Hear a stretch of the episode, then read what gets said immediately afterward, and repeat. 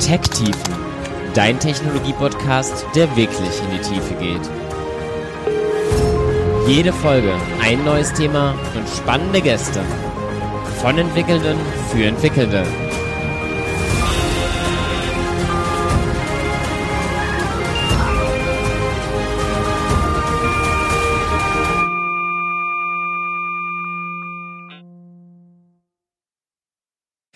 Ja, hallo und herzlich willkommen zur jetzt schon 29. Folge von Tech Tiefen. Und nachdem die letzten Folgen alle ein bisschen in größere Themenblöcke sortiert waren und generell um Softwareentwicklung ging, wird jetzt die kommenden Folgen mal wieder ein bisschen ein buntes Potpourri folgen aus verschiedensten Themen. Und dafür gibt's heute eine Folge, auf die ich mich sehr freue weil sie berührt eben das Themengebiet, mit dem ich mich auch öfter auseinandersetze, Data Science, so ganz generell, aber ein ganz spezielles Gebiet, das vielleicht auch noch nicht so bekannt ist wie viele andere. Es soll gehen um Recommendations. Und ich freue mich auch sehr, heute hier bei Marcel zu Gast zu sein. Marcel Kurowski, mein heutiger Gast. Schön, dass du da bist, Marcel. Ja, hi Nico, freut mich auch, dass wir das mal hinbekommen, nachdem ich mich so lange und immer mal wieder verzögert habe.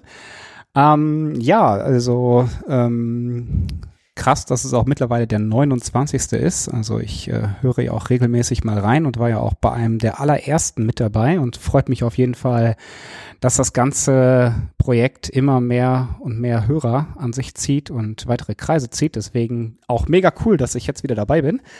Ähm, genau. Ja. In, du warst zu Gast in der vierten Folge zu Python ganz generell mit Data Science. Da haben wir ja schon mal so ganz grob über das Thema gehört. Und wer jetzt wirklich noch gar keine Ahnung hat von Data Science, dem sei auf jeden Fall empfohlen, in die Folge oder auch zur anderen Folge, die es noch zu Machine Learning mit Python gibt, vorher durchaus mal reinzuhören. Aber heute soll es ja wirklich um ein Themengebiet gehen, das dich ganz persönlich involviert. Ähm, ich würde trotzdem dich gerne mal kurz vorstellen, denn du hast ja tatsächlich mit mir gemeinsam in Karlsruhe studiert und wir beide sind keine Informatiker, wir haben beide zusammen Wirtschaftsingenieurswesen studiert und haben dann aber unabhängig voneinander bei der gleichen Firma, bei Innovex, angefangen und während ich da so auf allen möglichen Baustellen rumgetanzt habe, hast du relativ schnell wirklich das Thema Recommendations als deins begriffen ja. und hast dich da reingefuchst. Wie ja. kam diese Entscheidung denn zustande? Ja, das Ganze fing tatsächlich mit meiner Masterarbeit an. Also ich bin damals als Karlsruher Masterstudent ganz zufällig über Innovex gestolpert und habe mich dann für eine Masterarbeit bei dem Unternehmen beworben und ähm, wurde dann auch relativ schnell ins Gespräch eingeladen und daraus hat sich dann eine sehr gute Betreuung ergeben und ein hochinteressantes Thema, was vor allem auch praxisnah, aber dennoch theoretisch anspruchsvoll war.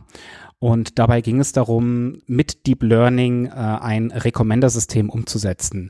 Und zwar nicht nur irgendwie mit Testdaten, sondern ich hatte die sehr geniale Möglichkeit, ähm, ein Recommender-System für Deutschlands größten Online-Fahrzeugmarktplatz, mobile.de, zu bauen und habe dann tatsächlich über circa ein Dreivierteljahr zusammen mit meinem Betreuer Florian Wilhelm ähm, dieses System konzipiert und ähm, alle Erwartungen, die ich anfangs an das Projekt hatte, übertreffend, habe ich mein Ziel auch erreicht und ein bestehendes System äh, deutlich verbessert, so dass ich dann auch als meinen ersten Job als Data Scientist, als junger Data Scientist bei Innovex, äh, ja, die Ehre hatte, mein eigenes System in Produktion zu bringen so dass ich einfach mal wirklich von Anfang bis Ende, also von der Konzeption, vom Design bis hin zur Produktivierung, wo dann nochmal ganz andere Fragen, die man so als junger, naiver Data Scientist von vornherein gar nicht zu beantworten gedacht hatte, beantworten musste. Und das war hochspannend.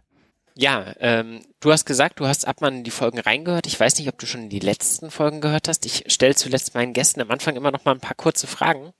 Und da würde ich dich einfach mal bitten, da möglichst knapp drauf zu antworten. Okay. Theorie oder Praxis? Theorie. Formeln oder Pseudocode? Formeln. Privatsphäre oder Personalisierung? Personalisierung. Drei Ausrufungszeichen. Mein berufliches Vorbild ist? Elon Musk. Bei der Auswahl eines Restaurants verlasse ich mich auf Google Maps. Und das möchte ich unseren Hörern generell noch empfehlen. Auf jeden Fall Dinge kritisch zu hinterfragen, aber sich auch mit der Fachlichkeit auseinanderzusetzen. Ich habe diese Fragen ja schon auch bewusst ausgewählt, weil ich dich ein bisschen kenne und du hast mich am Anfang auch tatsächlich immer ähm, ja schon überrascht, wie sehr du doch immer auf eine solide Theoriebasis eben basierst und wie lange du auch am Whiteboard Dinge entwickelst, wo es mir dann immer schon den Fingern juckt und ich will dann irgendwas programmieren, weil ja, die Formeln werden mir dann meist zu komplex, aber du gehst darin auf. Du hast ein sehr großes auch Statistikwissen dir inzwischen angeeignet.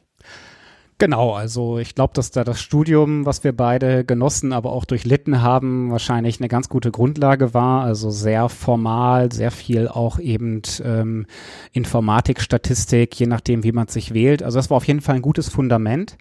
Ähm, aber ich würde das eine nicht unbedingt ausschließen. Also auch wenn ich gerade mit Theorie im Vergleich zu Praxis geantwortet habe und mit Formeln statt mit Pseudocode, ist es auch für mich immer wieder hilfreich, weil ich jetzt auch kein Statistikprofessor bin, mir das ein oder andere Konzept beispielsweise mal anhand von Zufallszahlen oder Zufallsverteilungen ähm, mir mal vor Augen zu führen und nachzuvollziehen und dann aber wieder anzufangen, das, was ich dort gelernt habe, zu abstrahieren und dann auch eben ähm, in, in, ja, sag ich mal, eine enge, kompakte Formel zu gießen, um dann mit der dann weiterzuarbeiten. Also ich finde, es ist immer ein bisschen iteratives Vorgehen. Ich habe eine Formel, die verstehe ich vielleicht erst nicht, dann fange ich an, das Ganze mit ähm, mit einfach mal realen Zahlen aufzufüllen und mir das mal anzugucken, okay, wie funktioniert das denn? Dann verstehe ich auch das dahinterliegende Konzept besser.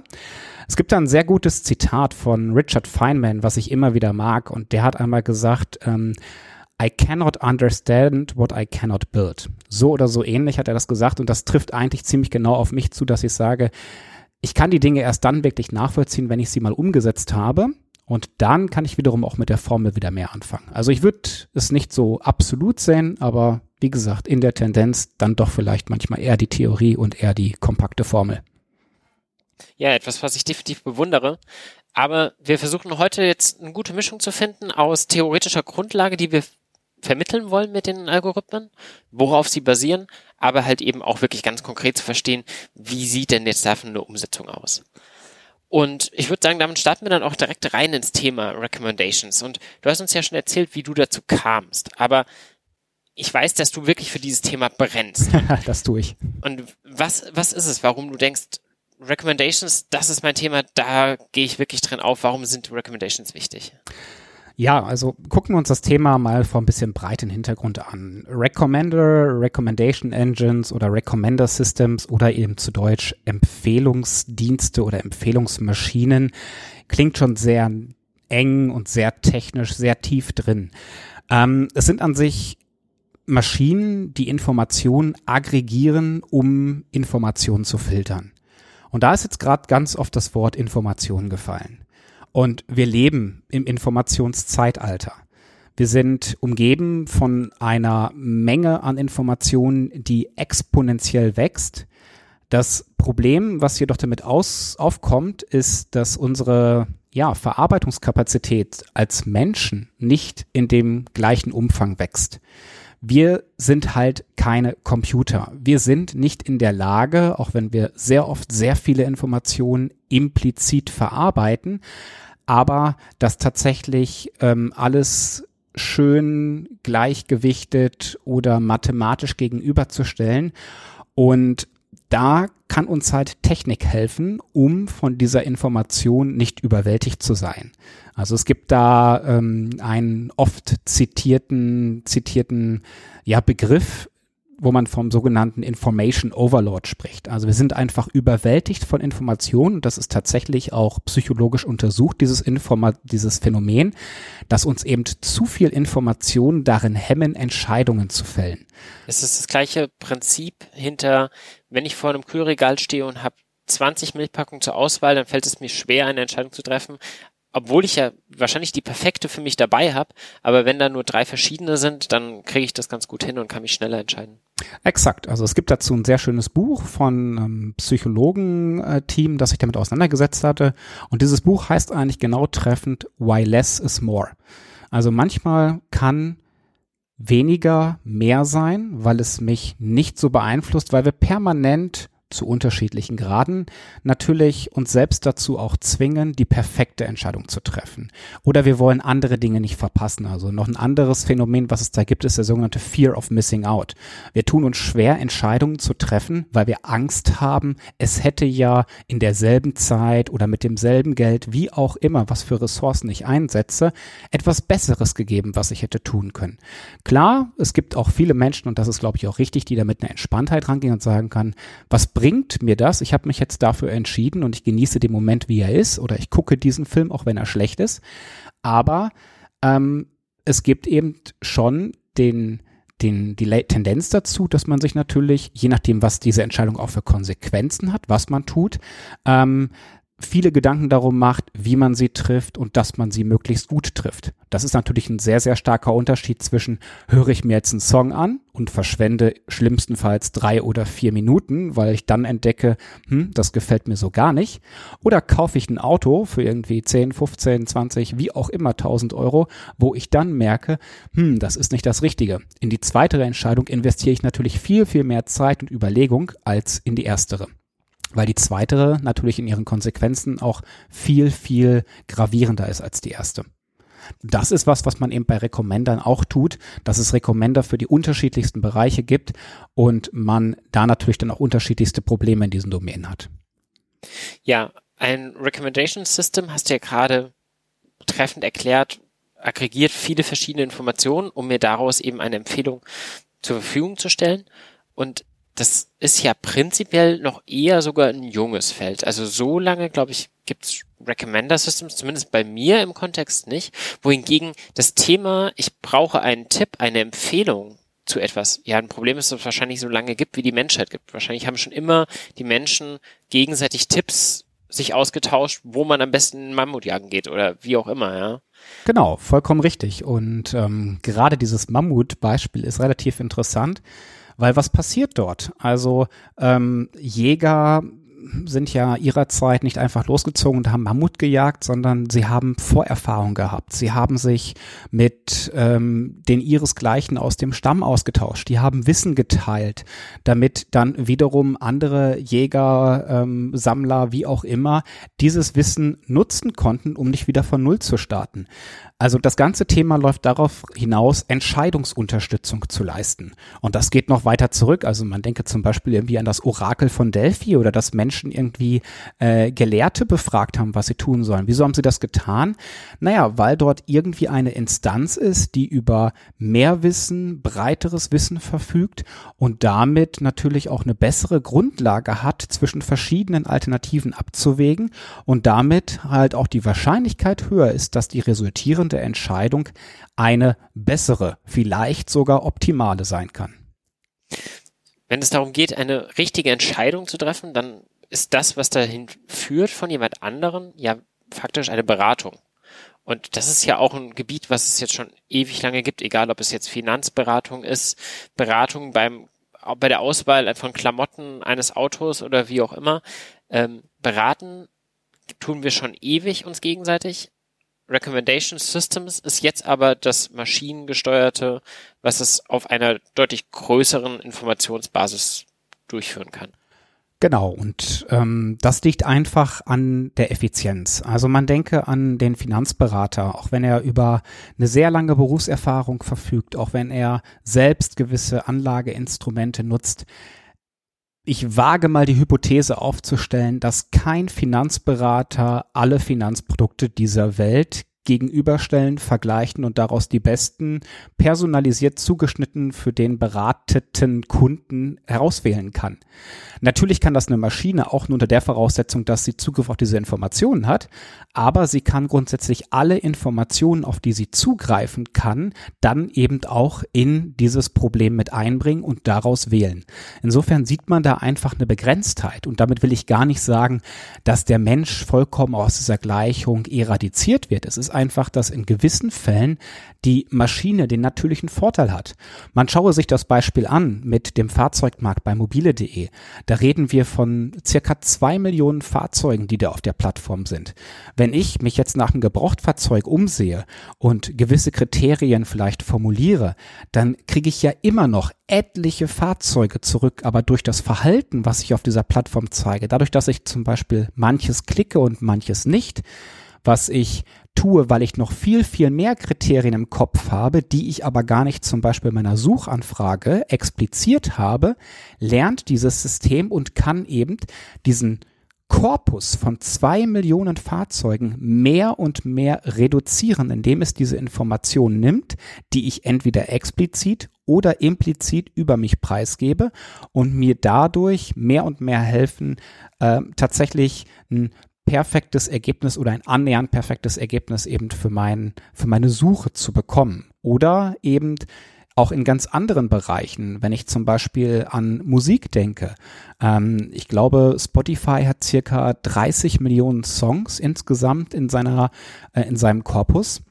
Ähm, ich will mir nicht alle 30 Millionen Songs, die Spotify hat, anhören müssen, um zu verstehen, welche Musik mir gefällt und welche Musik mir nicht gefällt. Natürlich weiß ich, welche Genres mich interessieren und höre da auch stärker rein. Es gibt Bands, denen ich folge und dann finde ich es cool und klasse, wenn da mal ein neues Album rauskommt und höre mir das natürlich auch an. Aber vielleicht gibt es super geniale Songs, die ich noch nie gehört habe, aber auf die Spotify kommt, weil sie Ähnlichkeiten im Hörverhalten sehen und sehen, hm, da gibt es auf der Welt ganz woanders einen Menschen, der hat ein sehr ähnliches Hörverhalten wie Marcel. Der folgt sehr ähnlichen Bands und ist damit irgendwie wie Marcel. Hm, was hat der denn gehört, was Marcel noch nicht gehört hat? Ah, okay, da ist ein interessanter Song. Den schlagen wir Marcel mal vor. Und plötzlich denke ich so, wow, ich wäre sonst nie darauf gekommen. Und wenn man das aufbohrt und sich anschaut, dann ist das letztlich Teil der Ideen, die in das Produkt der Discover Weekly Playlist reingegangen sind. Nämlich die Playlist, die mir Spotify einmal wöchentlich zuwirft, wo ich mich tatsächlich echt schon manchmal latent drauf freue. Ich denke, hey geil, du hast hier wieder irgendwie 30, 40 Songs, hör da mal rein.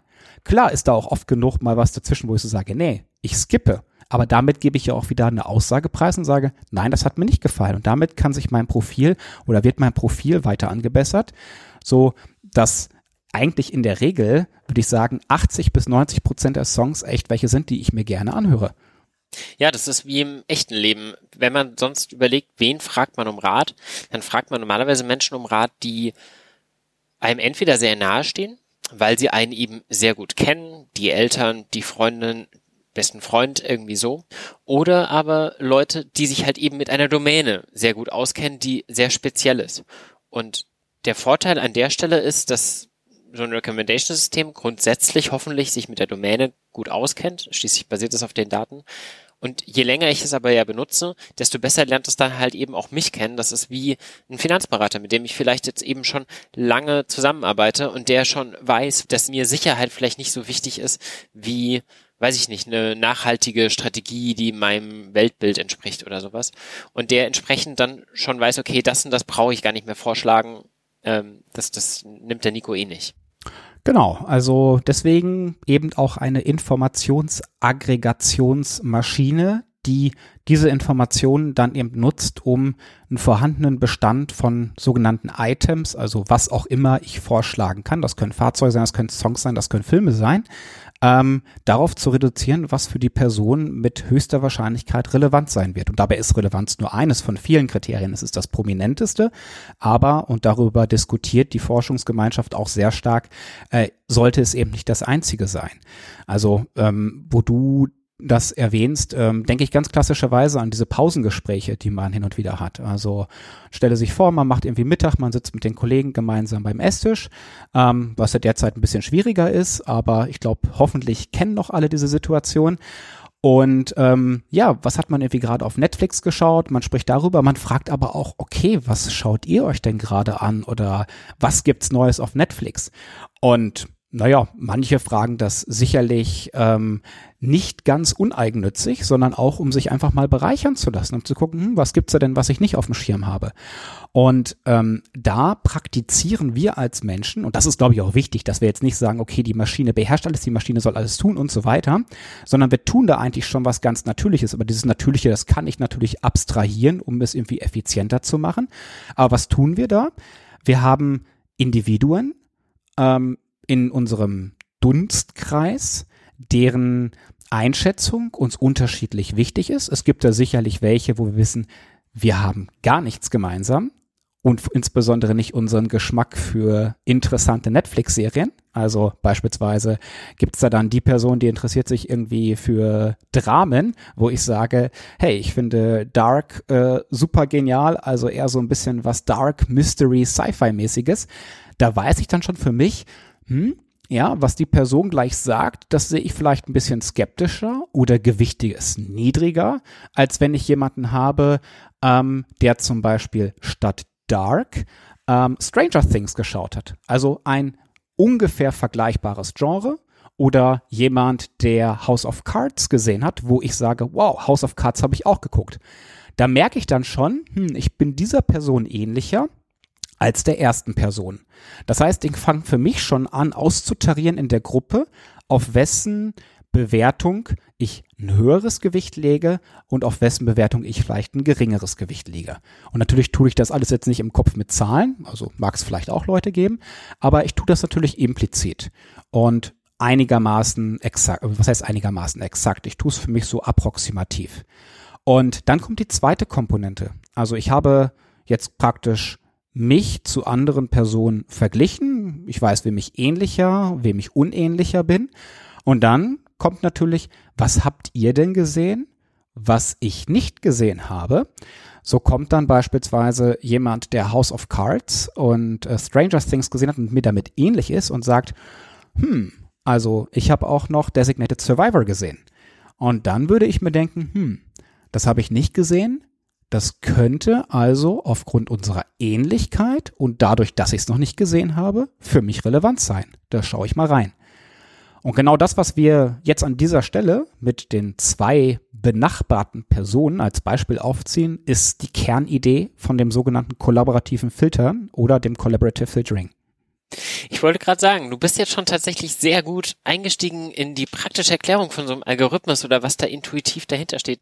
Da lass uns doch da auch direkt mal dranbleiben. Collaborative Filtering, also das Prinzip, dass ich darüber schließe, wer mir ähnlich ist und was er eben geschaut hat, was ich halt noch nicht kenne, wie du es ja gerade sehr schön beschrieben hast, ist wahrscheinlich der bekannteste und populärste Empfehlungsalgorithmus, den es derzeit, glaube ich, gibt. Also zumindest in meinem Kosmos ist mir der vom, als Begriff sehr, sehr früh über den Weg gelaufen. War das denn auch wirklich so einer der, der ersten oder ähm, ist das eher was, was ganz Neues? Genau, also da gibt es äh, eine ganze Hierarchie von verschiedenen Begrifflichkeiten. Wir haben ja jetzt einigermaßen umrissen, was also ein Recommender-System äh, grob ist. Und innerhalb von Recommender Systems gibt es dann so sechs unterschiedliche Ansätze, in die man unterscheidet. Die will ich jetzt nicht alle aufzählen, aber die haben wir später noch in den Links. Ähm, aber so die zwei, drei wichtigsten, die darunter liegen, sind das Collaborative Filtering, das inhaltsbasierte bzw. Content-Based Filtering und die hybriden Verfahren, wo ich also verschiedenes zusammenmixe, um daraus dann Recommendations zu erzeugen. Und tatsächlich ist das Collaborative Filtering nicht nur oftmals das Startverfahren, mit dem ich erstmal loslege, ähm, weil es an sich auch relativ einfach aufzusetzen ist und auch dann erstmal ein ganz guter Aufsatzpunkt ist, ähm, sondern es geht tatsächlich auch relativ weit zurück. Also es geht, wenn wir uns das Collaborative Filtering anschauen, schon zurück in die 90er Jahre. Da gibt es dann Paper, die haben sich damit beschäftigt, was für Restaurants wie relevant für Leute sein können oder in was für E-Mail-Verteiler sich Leute einwählen oder, oder einlisten. Und auch sehr bekannt, Ende der 90er war dann auch ein Patent von Amazon, die da tatsächlich ein Item-to-Item -Item Collaborative Filtering patentiert haben. Und so war praktisch Collaborative Filtering der Start und hat sich dann, weil es eben zwar Vorteile hat, es ist domänenagnostisch, also es ist eigentlich uninteressant, ob ich das jetzt auf Songs, auf Videos, auf Produkten bei Amazon mache, dieses Verfahren kann ich auf alles gleichermaßen anwenden. Aber es hat auch gewisse Nachteile und so hat man dann halt aus den Nachteilen heraus weitere Verfahren entwickelt, um dann auch über diese weiteren Verfahren zum Beispiel zu hybriden Verfahren zu kommen. Du hast jetzt gerade schon gesagt, Item-to-Item Collaborative Filtering. Das ist das Prinzip, was hinter diesem klassischen, weil du Folgendes dir angesehen hast oder Folgendes gekauft hast, empfehlen wir dir auch Folgendes. Genau, exakt richtig. Und das ist aber das Prinzip, was, wo ich jetzt von einem Item, was ich gesehen habe, schließe auf dann auf die andere Seite der Matrix, alle Nutzer, gucke, welches Item haben denn viele Nutzer hier von sich angeschaut und dann eben gucke, okay, was haben die sich denn noch angeschaut und bekomme dann wieder einen Rückstoß auf die Items. Richtig, die Nutzerinteraktionen sind praktisch der Link, über den du dann diese Item-Ähnlichkeiten entwickeln kannst und dann für ein spezifisches äh, Seed-Item, also dein Ausgangs-Item, fragst, was sind denn die K-ähnlichsten Items. Also was sind meine zehn ähnlichsten, je nachdem, was dann in die Reihe bei beispielsweise Amazon reinpasst. Also ein Beispiel, was jeder schon mal äh, gesehen hat. Ähm, so funktioniert das dann an der Stelle. Aber dem liegt halt noch was tiefgreifenderes zugrunde. Und ich glaube, da ist es wichtig, dass man diese Punkte mal definiert. Es gibt so eine klassische Sicht auf die Komponenten von Recommendern, die wird mittlerweile einigermaßen überholt.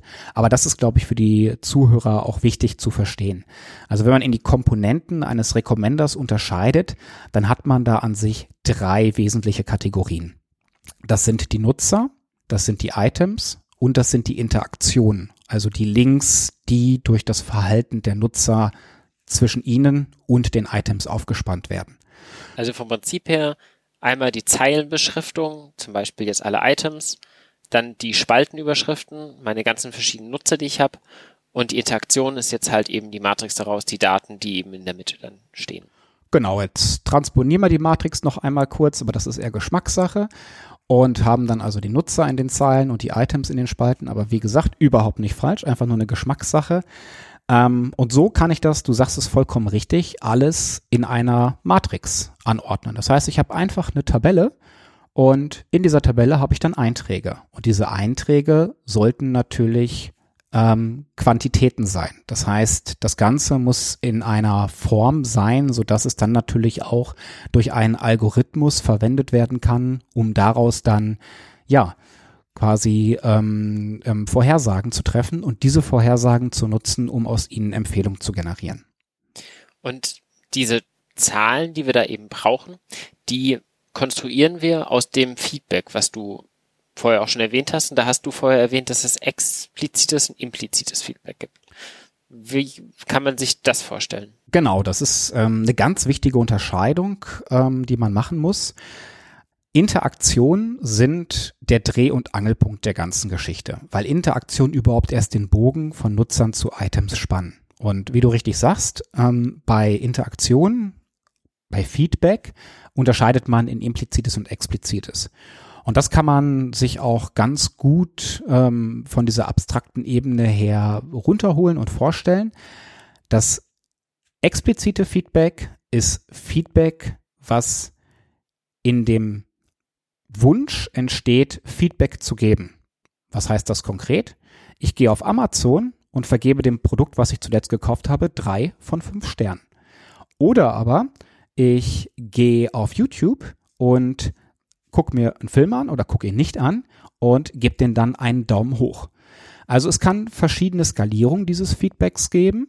Ähm, das kann genauso auch bei Twitter einfach ein Like sein, durch den ich sage, hey, mir gefällt dieser Content. Aber ich gebe diesen Like bewusst in meinem Mitteilungsbedürfnis, was auch immer, das zu zeigen. Das heißt, ich gebe Feedback in dem Wunsch, Feedback zu geben. Und dann ist es explizit. Das Implizite ist aber eigentlich viel wichtiger, weil es eigentlich viel, viel stärker die Welt um uns herum, insbesondere die Informationswelt, regiert oder ähm, umfasst. Implizites Feedback sammeln wir nämlich auch tagtäglich, aber implizites Feedback entsteht eben nicht in dem Wunsch, Feedback zu etwas zu geben, sondern es wird halt implizit als Folge einer Aktion gegeben. Soll heißen, wenn ich einen Song auf äh, Spotify höre und ich höre ihn bis zum Ende, das heißt, ich skippe ihn nicht, dann ist das ein starkes Indiz dafür, dass mir der Song gefällt. Oder aber ich packe diesen Song auf meine Playlist. Das tue ich beides nicht, um diesen Song explizit zu bewerten, aber es zeigt, dass ich implizit eine Präferenz für diesen Song habe. Und das ist ganz wichtig und man sieht es überall im täglichen Leben. Ich teile Dinge, Inhalte auf Plattformen, ich, ähm, ich kaufe Dinge, ich klicke Dinge, glaube ich, die Form, die am meisten die Daten, aus denen man Feedback heraus interpretiert, umfasst. Also einfach Klickverhalten. Und dann kann ich auch danach gehen, hm, was habe ich denn wie oft geklickt und es damit dann quantifizieren. Und so fange ich eben an, diese kleinen Lücken in meiner Riesenmatrix dann endlich mit Zahlen zu füllen. Und dabei muss man dann die verschiedenen Feedback Dinge, die ich bekomme, quasi irgendwie miteinander verrechnen um daraus dann eben eine Zahl zu generieren. Also explizites Feedback ist ja wirklich sehr konkret und wahrscheinlich ein bisschen höher noch gewichtet als implizites Feedback, was ja sehr vielfältig sein kann. Und da ist mit Sicherheit auch so, dass ähm, ja, ich habe das Item einmal in die in meinen Einkaufskorb schon mal gelegt, ist wahrscheinlich ein relativ starkes Indiz gegenüber, ich habe nur mal die Seite aufgerufen und mir mal angeschaut, was da, was, wie die Seite von dem Artikel aussieht. Genau, richtig. Und das macht das ganze Thema auch dann wiederum gar nicht so einfach. Also man vereinfacht diese Probleme zwar dann manchmal im späteren Verlauf, indem man zum Beispiel diese Matrix, die dann reelle Zahlen enthält, ähm, in eine binäre Matrix äh, konvertiert, in der ich also tatsächlich ganz hart zwischen Ja und Nein unterscheide. Aber damit lässt man natürlich viel, viel Information unter den Tisch fallen. Denn diese Information ist einfach so, wie wir Menschen sind, viel, viel komplexer und viel, viel vielfältiger, als dass man sie halt einfach so runterbrechen kann. Aber nichtsdestotrotz, selbst wenn wir es vereinfachen, können wir daraus schon relativ viel sehen. Weil wir bekommen an der Stelle eben eine Matrix, die wir nutzen können, um Ähnlichkeiten zwischen den Zeilen untereinander oder zwischen den Spalten untereinander zu entdecken. Und da sind wir gerade wieder schon bei diesem Punkt, ähm, den wir gerade in diesem kleinen Netflix-Mittagstisch-Beispiel hatten, dass ich jetzt hingehen kann und sage, okay, für welchen Nutzer möchte ich denn jetzt beispielsweise auf Spotify Recommendations kreieren? Und dann würde ich mir also diesen Nutzer packen, schau in dessen Spalte und sehe dort also erstmal natürlich ganz viel nichts weil wir hatten es gerade, 30 Millionen Songs und auch für die Vielhörer unter uns werden wahrscheinlich die wenigsten sagen können, dass sie auch nur einen Bruchteil davon gehört haben, sondern wahrscheinlich eher ein Bruchbruchteil. Und dann gucke ich in dieser Spalte und vergleiche diese Spalten, wenn man das jetzt, so ist es natürlich nicht implementiert, aber einfach mal, um zu zeigen, wie kann das denn fundamental funktionieren, mit allen anderen Spalten. Und dafür gibt es dann verschiedene Ähnlichkeitsmetriken, die man darauf äh, definieren kann. Also da gibt es sowas wie die Cosinus-Ähnlichkeit. Ähm, es gibt auch irgendwie die euklidische Distanz, die man nutzen kann oder die Jacquard Similarity. Also da kann man sich auch sehr stark austoben, um dann einfach zu identifizieren, was sind denn meine ähnlichsten anderen Nutzer. Und das ist genau die sogenannte Nachbarschaft, die ich dann um diesen Nutzer bilde.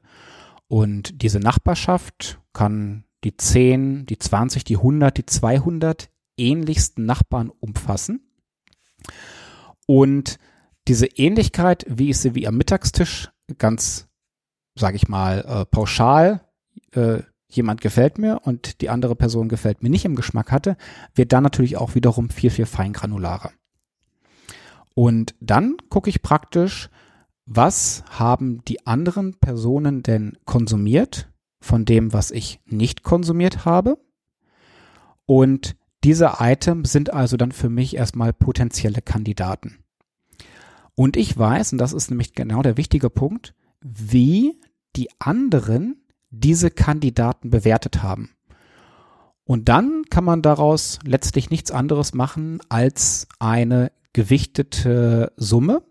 Und diese gewichtete Summe kann ich dann nutzen, um mein eigenes Rating für dieses noch, für diesen noch nicht gehörten Song zu approximieren. Also vorherzusagen. Also, um ein kleines Beispiel zu geben, ähm, sagen wir mal, der eine Nutzer ist mir ähnlich mit 1 und der andere Nutzer ist mir ähnlich mit 2. Und jetzt erkenne ich, dass beide dieser Nutzer, der Einer und der Zweier, den gleichen Song bewertet haben. Und der eine hat ihn zum Beispiel mit 3 bewertet auf einer 5er Skala ähm, und der andere mit 5. Dann haben wir also einmal 3 plus 2 mal 5, also 13. Und wir haben die Summe des Gewichts 1 plus 3, also 13 dividiert durch 3, kommen wir also bei 4,3 Periode raus. Und das wäre jetzt auf einer Skala von 1 bis 5, was ich hier ganz beispielhaft für mich als Rating auf Basis dieser Ähnlichkeit zu den anderen beiden Personen berechnen würde. Das heißt, ich würde sagen, ah, okay, ich würde diesen Song mit 4,3 bewerten. Das heißt einfach, ich kann generell erstmal sagen, okay, ich bin ähnlich wie Nutzer A, Nutzer B und quantifiziere das mit einer gewissen Messzahl. Und dann gucke ich mir aus dieser Generalität ähm, ein konkretes Item an und für das stellt sich jetzt die Frage, möchten wir das jetzt eben mir empfehlen? Glauben wir, dass mir dieses Item gefällt? Dann gucke ich halt eben an, okay, dieses konkrete Item, wie fanden die verschiedenen Nutzer das? Und gewichte sie halt eben immer damit, wie ähnlich sie mir sind und bekomme dadurch eine quantifiziertere Aussage als einfach nur den Durchschnitt von allen Nutzern. Richtig, genau. Und so kann ich praktisch mehr und mehr der Lücken der Items, mit denen ich noch nicht interagiert habe, beziehungsweise die Songs, die ich noch nicht gehört habe, füllen und bekommen eben diese Rating Predictions. Etwas, was auch eher auf die Anfänge der Forschung rund um die Recommender Systems zurückgeht und heute eher durch die Ranking Prediction oder das Learning to Rank ersetzt wurde. Aber bevor wir dazu kommen, führen wir das vielleicht noch zu Ende. Also ich tue das jetzt praktisch für alle Items, für die ich das tun kann. Ähm, und komme dann zum Beispiel darauf, dass ich für 1000 andere Items jetzt das Rating vorhergesagt habe. Und da haben wir jetzt ein der zwei Punkte so im klassischen Vorgehen bei Recommendern, nämlich die sogenannte Information Dichotomy, wo man unterscheidet zwischen der sogenannten Kandidatengenerierung und der ähm, dem, dem Ranking zwischen diesen Kandidaten. Das heißt, ich komme jetzt mit 1000 Kandidaten ran, aber ich möchte natürlich nicht meinen Nutzer jetzt mit 1000 Songs überfrachten, sondern ich möchte das in eine überschaubare Liste komprimieren, mit der er oder sie dann interagieren kann. Also ich möchte beispielsweise die Top 10 oder Top 20 haben. Wie würde ich das hier tun? Ich würde diese 1000 Items jetzt einfach nach ihrem vorhergesagten Rating absteigend sortieren und dann ziehe ich mir einfach oben die Top 10 20 oder 30 raus. Das heißt, ich erzeuge aus diesen Vorhersagen ein Ranking und nehme mir dann halt die besten Kandidaten als eben diejenigen, die in diesem Fall das höchste Rating erhalten haben. Und die werden dann meine Vorschläge. Ist diese Zweiteilung aus Kandidatengenerierung und Ranking etwas, was man im Wesentlichen macht, um mit dieser schieren Datenmasse aus dieser Riesenmatrix mit vielen, vielen Nutzern und vielen, vielen Liedern zum Beispiel irgendwie noch klarzukommen, weil intuitiv denke ich, wenn man ein Ranking über alle machen würde, käme man doch trotzdem zum selben Ergebnis. Genau, also es ist ein ganz wichtiger und guter Einwand, den du da formulierst. Ähm, diese Zweiteilung ist an sich eher praktischen Problemen geschuldet. Klassischerweise ist es so, dass wir für die Kandidatengenerierung möglichst einfache und damit schnelle Verfahren nehmen, die einigermaßen approximativ in der Lage sind, mir ein gutes und großes Set an Kandidaten aus der schieren Masse von verfügbaren Items zu geben. Was bedeutet das beispielsweise? Das bedeutet, dass ich aus 30 Millionen Songs erstmal sehr, sehr schnell durch ein Verfahren, das wirklich in wenigen Millisekunden mir Ergebnisse liefert, ähm, die 1000 oder 10.000 approximativ ähnlichsten liefere. Und dann tritt mein Ranking ein, da ist es nämlich genau umgekehrt. Das Ranking ist sehr exakt, aber dafür meist ähm, rechentechnisch entsprechend aufwendig, so dass ich es nur auf eher wenige anwenden sollte und kann. Wenn ich meinem Nutzer natürlich in einer vorausschaubaren Zeit seine Empfehlung geben kann. Da kann man auch nochmal unterscheiden zwischen den Batch und den Real oder Near Real-Time Predictions. Wenn natürlich ein Nutzer jetzt Echtzeit mit einer Plattform interagiert, ich Erkenntnisse sammle, die dann natürlich auch meine Empfehlung beeinflussen, dann brauche ich etwas, was es echtzeitfähig ist. Und dann brauche ich eben was Effizientes, was mir schnell Dinge approximativ liefert, die ich dann vielleicht in 100 Millisekunden ranken kann, aber dass der Nutzer das nicht merkt, dass mein ganzes Verfahren jetzt beispielsweise 200 Millisekunden gedauert hat. Einfacher ist es natürlich dann, wenn ich das Ganze durchranken will, aber auch da muss man sich die Frage stellen, brauche ich das überhaupt?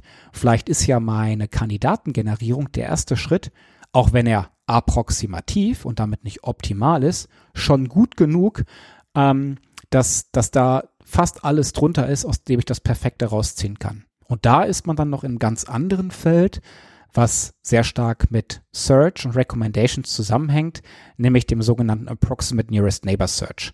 Also das ist tatsächlich ein ganzes Forschungsfeld, wo sich auch Recommender Systems und dieses Feld gegenseitig sehr stark befruchten, wo es einfach darum geht, ähm, sehr schnelle Suchen durchzuführen und dabei das zu bekommen, was perfekt ist und dann die Algorithmen daran zu messen, a, wie schnell sie das schaffen, aber auch b, wie viel von den tatsächlich besten Dingen sie tatsächlich dann retrieven, also wieder zurückgewinnen können.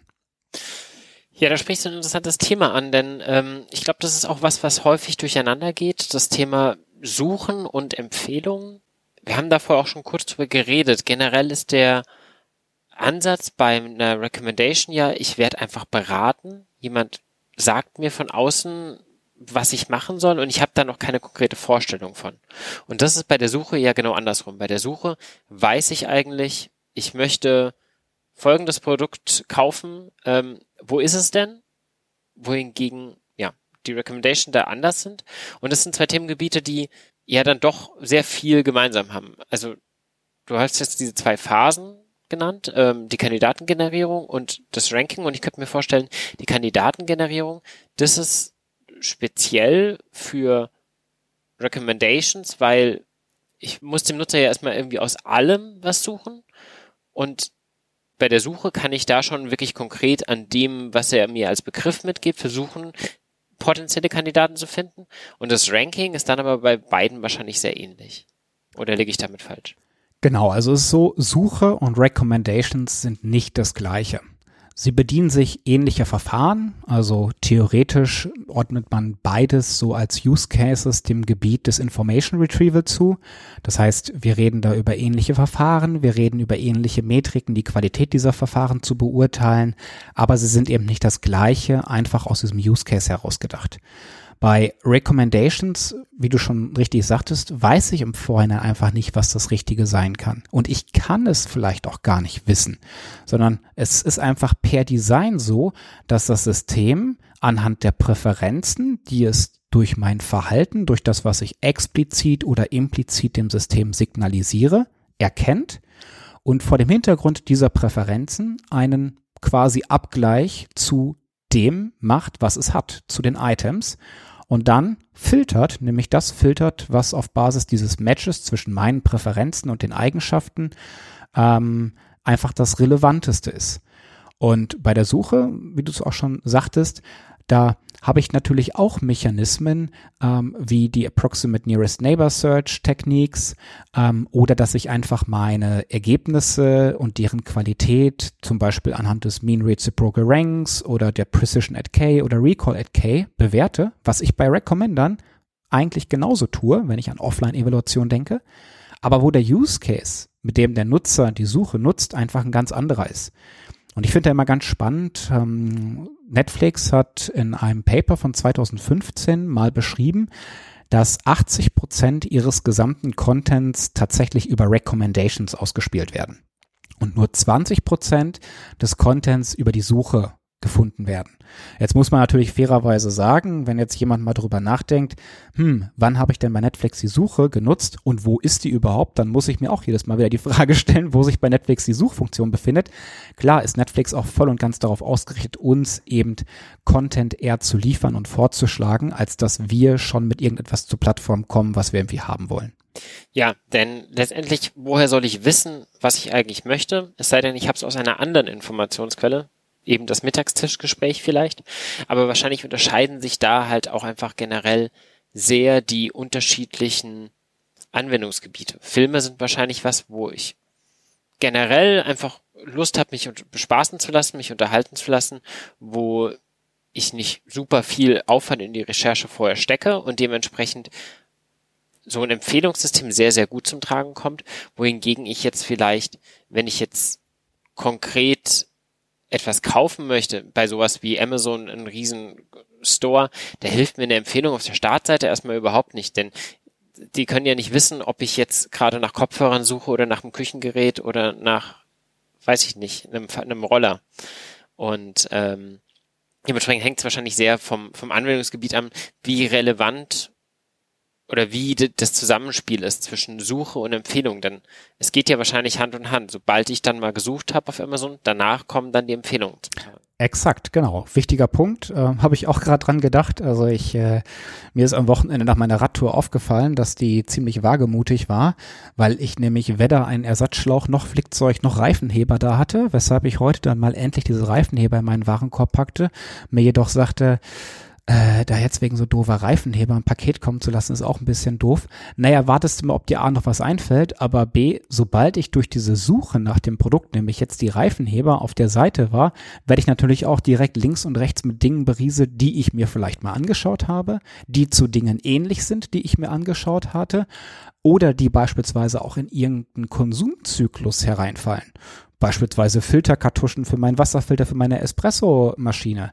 Natürlich ist Amazon da neben Netflix und neben anderen äh, in der Praxis schon so weit äh, mit der Anwendung dieser Verfahren, dass sie eben auch diese Patterns erkennen. Also wo man dann beispielsweise sieht, okay, da kauft jemand irgendwie alle sechs bis acht Wochen ähm, dann irgendwie seine Filterkartuschen ein. Das heißt, Zeit als Kontext spielt hier auch eine große Rolle bei Recommendern. Ja, da werden wir bestimmt nochmal gleich ein bisschen drauf eingehen, was sind so die verschiedenen Einflussfaktoren. Aber ähm, ich glaube, wir müssen erst nochmal ein, zwei Grundlagen klären, denn du hast gerade auch schon diverse Bewertungsmetriken ähm, ja, angesprochen.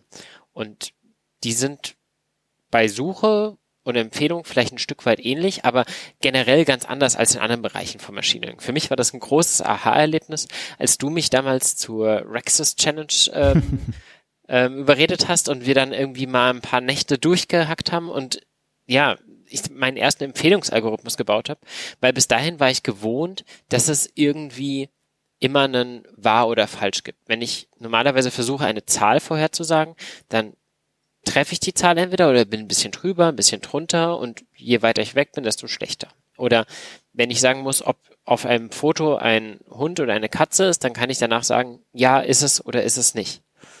Aber mit so einer Empfehlung ist das ja was anderes, weil die ist viel vielfältiger. Ich gebe dem Nutzer ja vor allem auch nicht nur eine konkrete Zahl oder eine konkrete Bezeichnung, sondern ich muss ihm ja eine ganze Liste präsentieren und entsprechend brauche ich auch andere Bewertungsmetriken. Genau, völlig richtig. Und ähm, da würde man jetzt auch so in ja mindestens zwei Phasen der Forschung und Anwendung von Recommendern unterscheiden, um dann auch zu sehen, dass es einfach unterschiedliche Bewertungsmetriken dort gab.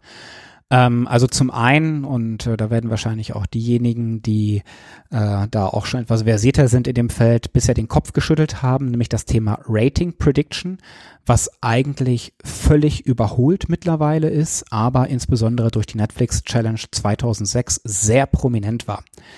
Das ist heute abgelegt ähm, oder abgesetzt durch das sogenannte Learning to Rank, also wo ich tatsächlich Dinge gegeneinander ranken will, was dann auch deutlich bessere Ergebnisse erzielt. Aber gehen wir nochmal natürlich ein zurück. Rating Prediction, das, was wir gerade also schon besprochen haben. Das heißt, ich habe Ratings von Nutzern und so als klassischer Data Scientist, was würde ich da jetzt tun? Ich würde diese Ratings jetzt erstmal splitten, um meinen Algorithmus zu trainieren. Das heißt, ich würde irgendwie meinen Train, Validation und Test Split aufmachen, irgendwie 60, 20, 20 Prozent der Daten nehmen.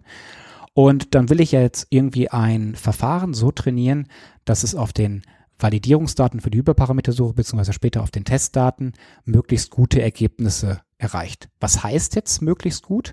Und wie würden wir das dort ermitteln? Naja, ich habe Ratings und die würde ich gerne genauso wie du das sagst, möglichst genau treffen. Das heißt, ich habe ein Regressionsproblem. Also ich habe zum Beispiel die Skala, die von 1 bis 5 geht und ich habe jetzt mein äh, maschinelles Lernverfahren entsprechend an die Daten angepasst und kann jetzt also für die Sachen im Testset äh, meine Predictions abgeben und berechne dann eben die Abweichung zwischen meiner Vorhersage und eben dem tatsächlichen Rating. Also ich sage zum Beispiel irgendwie 3,8 vorher oder mein, mein tatsächliches Rating ist aber dann irgendwie hingegen ähm, 4,5. Das heißt, ich bin absolut gesehen 0,7 abgewichen. Und was man da also bei diesen Regressionsproblemen klassischerweise nutzt, um das dann halt auf dem ganzen Set zu aggregieren, ist zum Beispiel der sogenannte Root Mean Squared Error. Würde ich dann also praktisch einfach die einzelnen Unterschiede quadrieren, daraus den Mittelwert berechnen und letztlich daraus die Wurzel ziehen und habe damit quasi eine Zahl, mit der ich dann mein Ergebnis auf diesem Testset zeigen kann und zeigen kann, wie gut ich darauf bin. Jetzt gibt es aber zwei Probleme. Das erste, das nannte ich gerade schon, und zwar ist es das, dass es eigentlich gar nicht wirklich reflektiert, was wir hier für ein Problem lösen wollen. Denn es bringt meinem Nutzer, meiner Nutzerin ja nichts, wenn ich ihr jetzt sage, hey du, ich kann super gut vorhersagen, dass du dieses Item mit 4,5 Sternen und dieses andere mit 5 Sternen bewertest. Das ist ja eigentlich Quatsch. Mein Problem, und da ist es auch wichtig, das Ganze vom Ende her zu denken, ist, ich will aus den allerbesten oder nee, ich will aus allen verfügbaren Items die besten in die richtige Reihenfolge bringen. Und Reihenfolge haben wir dann immer so über so ein Proxy gelöst. Wir haben das Rating genommen, um die Items zu sortieren. Aber da fragt man sich doch, wieso gibt es denn nicht direkt eine Möglichkeit, eine perfekte Sortierung zu erreichen oder eben das richtige Ranking zu lernen. Und da ist man halt dann bei einem Feld, das nennt sich eben Learning to Rank. Also die Idee, nicht mehr diesen Proxy zu benutzen, nicht mehr versuchen vorherzusagen, wie würde denn der Nutzer das Ganze auf einer Zahlenskala irgendwie bewerten und dann sortiere ich halt dann wieder nach, sondern wirklich direkt aus einer gewissen Menge an Möglichkeiten einfach diese verschiedenen Möglichkeiten wie Steine hintereinander in eine Liste zu legen und zu sagen, okay, das erste ist wahrscheinlich das relevanteste, das zweite weniger und wie, wie sehr die dann voneinander abweichen, ist dann an der Stelle egal, weil ich habe halt einfach eine Reihenfolge an Plätzen, die ich, die ich, die ich ihm vorschlagen kann. Genau, richtig.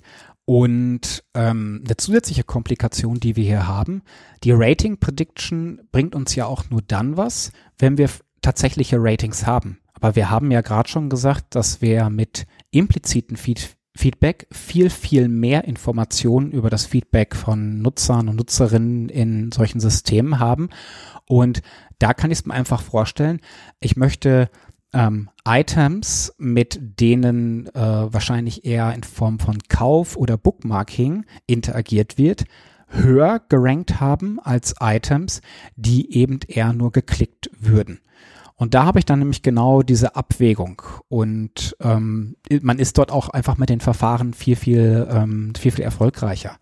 Also worauf ging das Ganze zurück? Ähm, Netflix hat damals 2006, das war so eines der wirklichen Schlüsseljahre für Recommender Systems, äh, die sogenannte Netflix Challenge ausgelobt oder den Netflix Prize, so hieß er. Und ähm, das Ganze lief drei Jahre lang bis 2009. Sie haben dabei ein Datenset von 100 Millionen Ratings herausgegeben. Also woraus haben die bestanden? Das war eine Nutzer-ID, das war eine Item-ID, das war ein Rating welches dieses Item von dem entsprechenden Nutzer bekommen hat. Und es war noch ein Timestamp. Weil, wie ich gerade schon sagte, Zeit spielt hier auch einfach eine Rolle, weil zum Beispiel Filme, wenn wir das jetzt über einen Zeitraum von 10, 20 Jahren beispielsweise betrachten würden, einfach auch irgendwann trending sind, also ähm, einfach vielleicht im Mittel auch viel besser bewertet werden, weil sie gerade populär sind als zu anderen Zeiten. Und das Ziel war es hier. 20 Jahren war ich halt noch 10 und dementsprechend habe ich wahrscheinlich einen anderen Filmgeschmack gehabt. Oh ja, definitiv, definitiv. Und nicht alle werden sich mehr an die Filme erinnern können und vielleicht einfach auch, weil sie mit anderen Techniken oder sonst was produziert werden, sie vielleicht auch nicht mehr so gut bewerten. Auch wenn ich da immer sehr, sehr stark an einen Freund denken muss, der sich sehr, sehr stark über die aktuelle Star Wars Produktion und die Technik, die dort eingesetzt wird, immer aufregt und sagt, früher war dahingehend ja alles besser. Aber früher und später muss ich halt auch irgendwie unterscheiden können. Genau. Und dementsprechend hatte ich halt eben in dieser Netflix Challenge einfach nur die Nutzer, die Filme, ob sie die Filme geschaut haben, hast du gesagt? Das wissen wir durch das Rating. Oder halt das, das Rating mhm. und den Timestamp, wann dieses Rating quasi gültig war. Exakt. Und Netflix hat dann ein RMSE-Score für ein Train-Test-Split herausgegeben, um zu zeigen, hey, so gut ist unser System. Also der lag da, glaube ich, bei irgendwo bei 0,9. Ich weiß es jetzt nicht mehr ganz genau. Und hat dann den Preis, wonach die Challenge ja auch benannt war, in Höhe von einer Million Dollar, dem Team zugesprochen, welches in der Lage war, den, die RMSI von Netflix um mindestens 10 Prozent, nicht Prozentpunkte, sondern um 10 Prozent zu schlagen. Also beispielsweise, wenn die jetzt mit 0,9 angetreten sind, das Team, was es eben schafft, auf 0,81 zu kommen, hätte hier den Preis bekommen. Und das ist tatsächlich im allerersten Jahr auch keinem Team gelungen. Und da gab es dann, gegen das Ganze dann entsprechend weiter. Und ist dann aber nach zwei Jahren einem Team gelungen, ähm, einer Forschergemeinschaft, die sich selbst Belcourse Pragmatic Chaos genannt haben und die auch damals einen sehr, sehr schönen Artikel über das Ganze verfasst haben und die dann eben in der Lage waren, ähm, die RMSI von Netflix eben um 10% zu schlagen und damit dann auch diesen Preis zugeschlagen bekommen haben. Das Witzige ist, also es ist praktisch nichts anderes als ein, ja, ähm, ein Unternehmen Kegel für Recommender-Systeme. Ja, so könnte so man das beschreiben. und hat aber dem gesamten Feld von Recommender Systems eine enorme Popularität gegeben. Und ähm, daraus ist dann halt ein Verfahren herausgerieselt, was ein Ensemble war zwischen ganz vielen verschiedenen Algorithmen und darunter auch eben Collaborative Filtering und Abwandlung und andere Parametrisierung, was aber letztlich aus 107 Teilkomponenten bestanden hat. Also sicherlich nichts, was man irgendwo in Produktion verwenden würde, was aber dort eben einfach akademisch gemessen an diesem einzelnen Maßstab das Beste war. Und damit dann eben äh, ja den Sieg versprochen hatte. Also Reed Hastings, der ähm, Gründer von Netflix, hat dazu mal gesagt, ähm, you can get PhDs for one dollar an hour here. Weil die Leute tatsächlich so viel Zeit und ja, Gehirnschmalz da rein investiert haben, dass das Ganze nicht mehr wirklich in einem Verhältnis dazu gestanden hat, was man da effektiv rausgeholt hat. Und Netflix sicherlich nicht auch dieses hochkomplexe Verfahren als Ensemble aus 107 Teilverfahren implementiert hat. Nichtsdestotrotz hat es eben dem Feld eine Riesenpopularität gegeben. Okay, und wir kamen jetzt von einem Gebiet des Learning to Ranks und nicht mehr über diesen Proxy zu gehen. War das etwas, was sie in dem Zuge dann umgestellt haben? Hat Netflix das vorher schon gemacht? Oder kam das durch die Challenge? Also ähm, tatsächlich, ähm, kurze Zeit später gab es da eines der meiner Meinung nach wichtig, wichtigsten Paper in diesem äh, Feld. Und äh, das hieß Bayesian Personalized Ranking for Recommender Systems. Und erfreulicherweise, äh, manchmal sieht es ja ein bisschen danach aus, als wenn wir hier in Deutschland, in Europa so ein bisschen zwischen den ja, Artificial Intelligence Großmächten USA und China zerrieben werden. Aber interessanterweise hat sich an diesem Paper ein deutscher Forscher daran beteiligt, der das Ganze auch, so wie es äh, ja da aussieht, ähm, federführend auch geschrieben und konzipiert hat. Und das war tatsächlich eben ein wesentliches Verfahren, um eben Learning to Rank umzusetzen. Ähm, was hat er dabei letztlich gemacht? Ähm, dafür müssen wir vielleicht nochmal einen Schritt zurückgehen. Wir haben im Bereich des Collaborative Filtering bisher über Neighborhood-Based Verfahren gesprochen. Also Verfahren, die so intuitiv noch relativ gut zugänglich sind, wo ich also sage, okay, ich habe eine Nachbarschaft von Dingen, von Leuten, die mir ähnlich sind. Was haben die sich angeschaut? Okay, das gewichte ich jetzt und das ist dann für mich relevant und ich pick mir die höchsten Sachen raus. Aber es gibt innerhalb des Collaborative Filtering noch eine zweite wesentliche Kategorie und das sind die sogenannten Model-Based Verfahren. Bei diesen Model-Based Verfahren, da versuche ich diese Riesenmatrix, die ja von Grund auf sehr, sehr dünn besetzt ist. Also man denke daran, Spotify hat 200 Millionen Nutzer, 30 Millionen Songs. Jeder Nutzer hört sich vielleicht 10.000 Songs an im Mittel. Das heißt, man kann sich errechnen, wie viel der möglichen Informationen darin fehlen. Und das ist die Sparsity oder das Sparsity-Problem. Und ähm, unter anderem auch ähm, vor diesem Hintergrund ähm, hat man eben gesagt, ja, aber es gibt doch sicherlich Möglichkeiten, die Informationsdichte, die dort sehr zerstreut ist, zu komprimieren. Und daraus herausgerieselt ist die Matrix-Faktorisierung, wo ich also versuche, diese sehr große, sehr dünn besetzte Matrix einfach durch das Produkt zweier Matrizen darzustellen. Und das ist dann modellbasiert, weil ich letztlich modelliere, wie sich Nutzer und Items in diesen Submatrizen oder in diesen, in diesen beiden äh, Produkt, äh, ach nicht, in diesen Produkten, in diesen Faktormatrizen, wie die sich gestalten. Denn die eine dieser beiden Matrizen, aus denen ich heraus diese Gesamtmatrix jetzt berechne, ist eine Nutzermatrix, in der ich jeden Nutzer als einen kurzen Vektor von reellen Zahlen darstelle. Das heißt, wir könnten jetzt Nico irgendwie durch einen Vektor mit drei Zahlen repräsentieren. Da wird drinstehen 0,3, minus 0,2 und 0,3. Das gleiche kann ich auch für Filme tun. Das ist nicht mehr an der Stelle interpretierbar, aber ich kann, wenn ich das dann am Ende alles wieder zusammen multipliziere, diese ursprüngliche, dünn besetzte Matrix rekonstruieren und trainiere das Ganze darauf, den Rekonstruktionsfehler zu minimieren. Und das kann ich entweder durch Rating Prediction tun oder ich kann es zum Beispiel mit Learning to Rank tun, indem ich das Zielkriterium anpasse.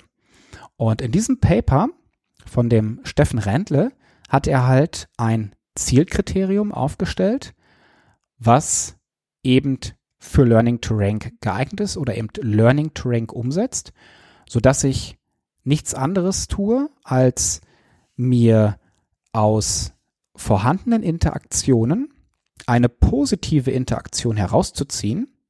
Das heißt, ich sehe jetzt in der Matrix, aha, äh, Nico hat sich Dark angeschaut. Dann ist Nico als Nutzer mit dem Item Dark eine Verknüpfung aus Nutzer und positiven Item. Und dann ziehe ich mir aus allen anderen, die noch übrig bleiben, mit denen Nico nicht interagiert hat, ziehe ich mir ein anderes Item.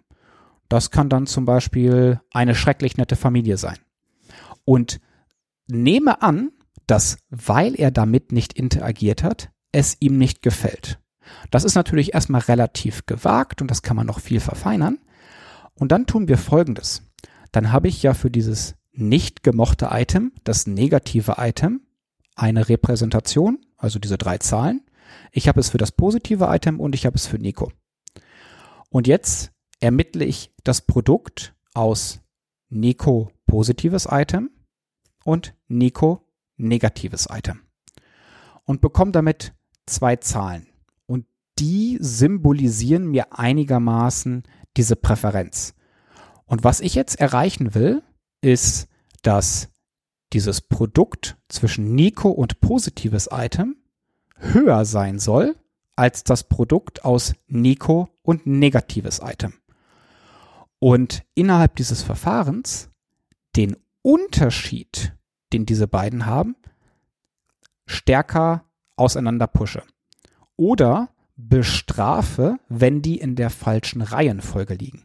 Und genau da hat man's. Learning to Rank, eine Reihenfolge aus Items, die personalisiert ist für Nico, wo ich plötzlich erkenne, hm, das passt ja gar nicht zusammen, dass das, was er dort nicht gezogen hat, was er vielleicht nicht mag, höher gerankt wird als das, was er gesehen hat und was er mag.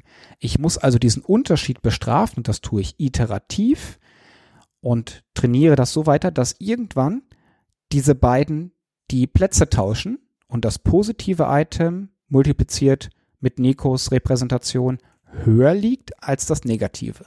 Und das tue ich für viele Nutzer, batchweise, über viele Interaktionen und habe quasi immer so kleine Einzelkämpfe, die ich auskämpfe. Nämlich basierend auf einem Nutzer zwischen einem positiven und einem negativen Item, wo ich gucken will, bringen die in die richtige Reihenfolge. Und dadurch, dass ich das lokal alles in die richtige Reihenfolge bringe, ähm, lerne ich Repräsentationen meiner Nutzer und meiner Items, die ich dann nutzen kann, um Vorhersagen zu treffen. Lange Rede, aber ich hoffe, es kommt einigermaßen rüber.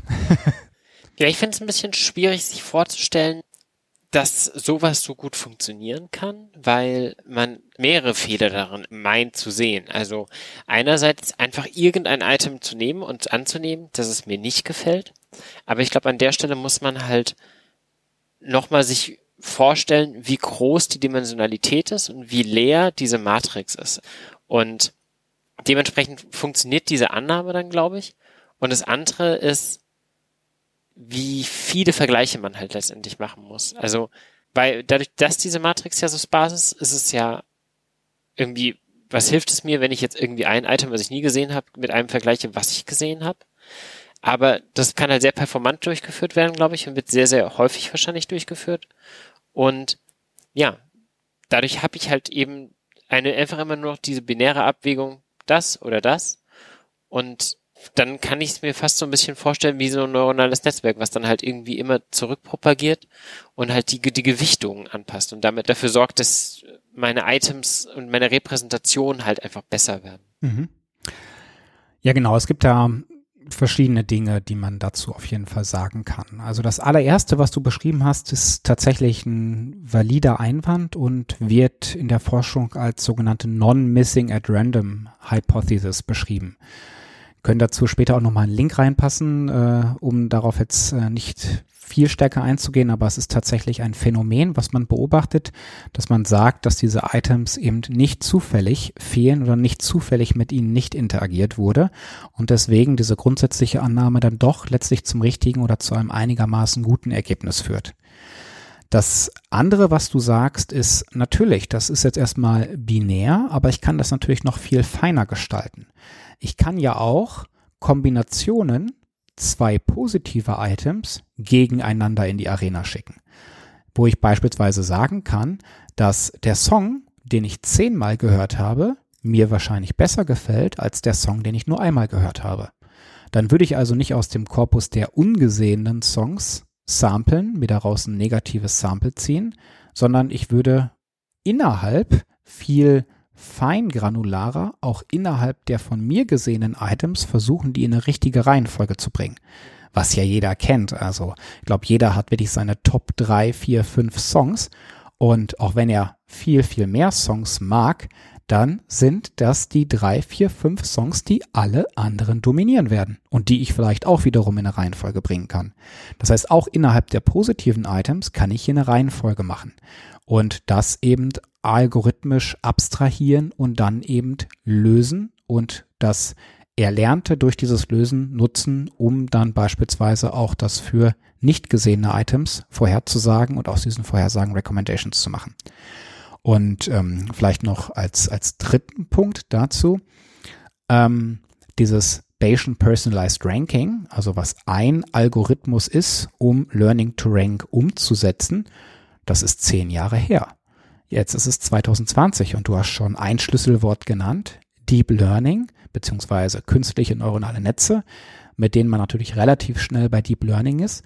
Das ganze Feld wächst natürlich weiter und entwickelt sich enorm weiter, so dass natürlich dieser eine Algorithmus nicht der letzte und auch nicht der einzige geblieben ist, Es gab dann zum Beispiel von ähm, Jason Weston von Facebook ähm, einen Algorithmus, der nennt sich Warp, Weighted Approximate Rank Pairwise. Der wurde eher vor dem Hintergrund entwickelt, ähm, relevante Bilder aus einem Korpus von Bildern herauszusuchen. Aber auch da sieht man schon wieder, ah, okay, ich habe irgendwie was Relevantes und was nicht Relevantes. Ich ziehe da jetzt was raus. Hm, damit ist das ja eigentlich relativ gut geeignet, um das für Recommender zu nutzen. Ja, und der hat dann tatsächlich zuerst das Paper zu seiner Image Search geschrieben oder wie man halt Bilder, Annotationen äh, sucht, findet, wie auch immer. Und das zweite Paper, da hat er quasi den Warp-Algorithmus als Learning-to-Rank-Algorithmus wiederverwendet, aufbereitet, nochmal als Recommender-Paper. Und auch das ist schon etliche Jahre her. Ich glaube, das war ein Paper, das war 2013 oder 2014. Und was man über allem sagen muss, diese Verfahren, über die wir bisher gesprochen haben, sind auch alles lineare Verfahren. Und die Welt um uns herum, unsere Präferenzen, all das, was wir jetzt zu modellieren versuchen, entsteht aus etwas heraus, was, glaube ich, hochgradig nicht linear ist. Und das ist menschliches Verhalten, menschliche Präferenzen. Und deswegen hat sich auch natürlich das Thema Deep Learning dem Thema Recommender Systems nicht wirklich verweigern können. Ja, ähm, diese abstrakten Nutzungspattern zu erkennen, kann ich mir gut vorstellen. Also gerade wenn du vorher das Beispiel gebracht hast mit, es gibt ja Lieder, die mag ich besonders gerne, das sind meine absoluten Top-Lieder und andere, die mag ich nicht so sehr. Da fällt mir ein, dass mir zum Beispiel gewisse Lieder ständig dann auch vorgeschlagen werden oder Lieder, die dazu ähnlich sind, weil ich jetzt zuletzt irgendwas sehr gehört habe. Ich spiele zum Beispiel Gitarre und hab, wollte dann ein Lied be bewusst lernen und habe dann dazu gespielt und dann habe ich es an einem Tag 20 Mal gehört, weil ich habe immer dazu geübt. Und dieses Lied do dominiert danach natürlich irgendwie dann meine Discover Weekly Playlist. Oder noch schlimmere Beispiele sind, wenn zum Beispiel mal wieder Karneval war und wir halt mal eine kleine Karnevalsparty uns hatten. Jetzt ist spätestens der Moment gekommen, wo wir vielleicht dann von Wasser auf Kölsch umstellen. ja, können wir machen. Aber ja, du, du verstehst, was ich meine. Und dann ähm, gibt es einen externen Grund, warum ich ein gewisses Verhältnis zu diesem Lied habe, warum ich ein Lied besonders häufig abgespielt habe, mhm. der nicht vergleichbar ist mit dem anderen, also auch sich an der Stelle wahrscheinlich eben nicht linear abbildet, mhm. sondern halt komplexer erkannt werden müsste, weil da halt eben eine Dimension dabei ist, die dem System nicht bekannt sein muss, nämlich so mein Nutzungsverhalten. Ob ich jetzt mit einer Gitarre vor meinem Laptop sitze oder nicht, oder ob ich gerade in meiner Wohnung noch 20 Leute zu Besuch habe, oder ob ich alleine es auf meinen Kopfhörern höre. Was halt eben wieder auf das Thema Kontext einzählt, ähm, mhm. das wir ja ab mal angerissen haben und was glaube ich, auch mehr und mehr Einzug jetzt enthält in dieses ganze Thema Recommendations, oder? Genau, völlig richtig. Also ähm, an dieser Stelle ist es halt besonders wichtig, den Kontext auch für mein System zu modellieren, ähm, weil wir Menschen natürlich in Kontexten, so wie du das ja auch schon vollkommen richtig sagtest, interagieren. Und da ist vor allem die Zeit, der Ort, beispielsweise auch das Device, was ich nutze, von ganz besonderer Relevanz. Also ich glaube, dem Zeitbeispiel, was du gerade sagtest, ist eigentlich gar nichts mehr hinzuzufügen. Ähm, da ist es dann nur wichtig, dass so ein System dann einfach erkennt, hm, Weihnachtslieder werden in der Weihnachtszeit gespielt, also sollte ich, wenn ich aus meinen Timestamps heraussehe, dass das Dezember oder November war, diese Weihnachtslieder-Signale einfach in Verbindung mit diesen Zeiten nicht in der Gesamtnutzerprofildarstellung überbewerten, sondern deren Einfluss dämpfen dadurch im Zusammenhang mit welchem Kontext, nämlich hier Zeit, sie denn entstanden sind. Weil der Nutzer dann spätestens im Januar hoffentlich, ansonsten würde ich mir andere Gedanken machen, Weihnachtslieder auch endgültig mal satt ist. Und ähm, so ist es auch zum Beispiel, wenn ich mir den Kontext Ort, Standort anschaue.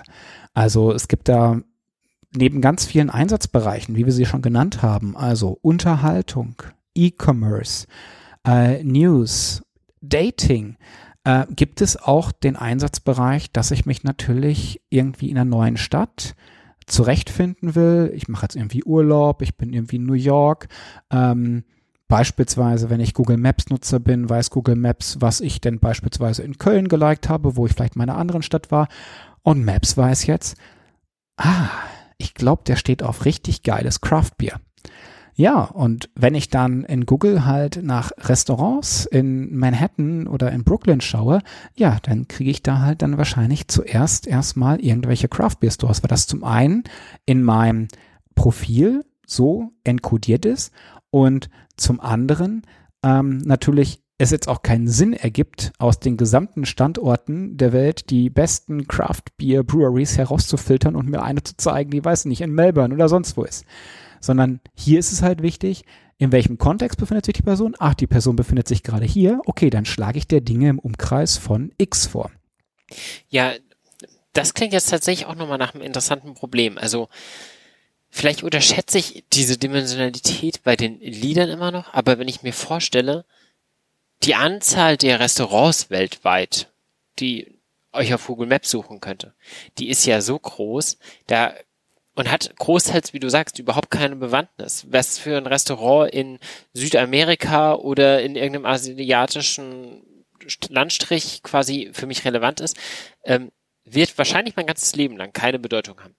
Es sei denn für diese Orte, wo ich dann halt eben mal in den Urlaub hinfliege und dann will ich sie aber auch für dort haben und diese Idee jetzt erkennt das System der trinkt zu Hause gerne Bier oder der ist zum Beispiel zu Hause nur vegetarisch, dem möchte ich jetzt auch hier bewusst eher vegetarische Restaurants vorschlagen.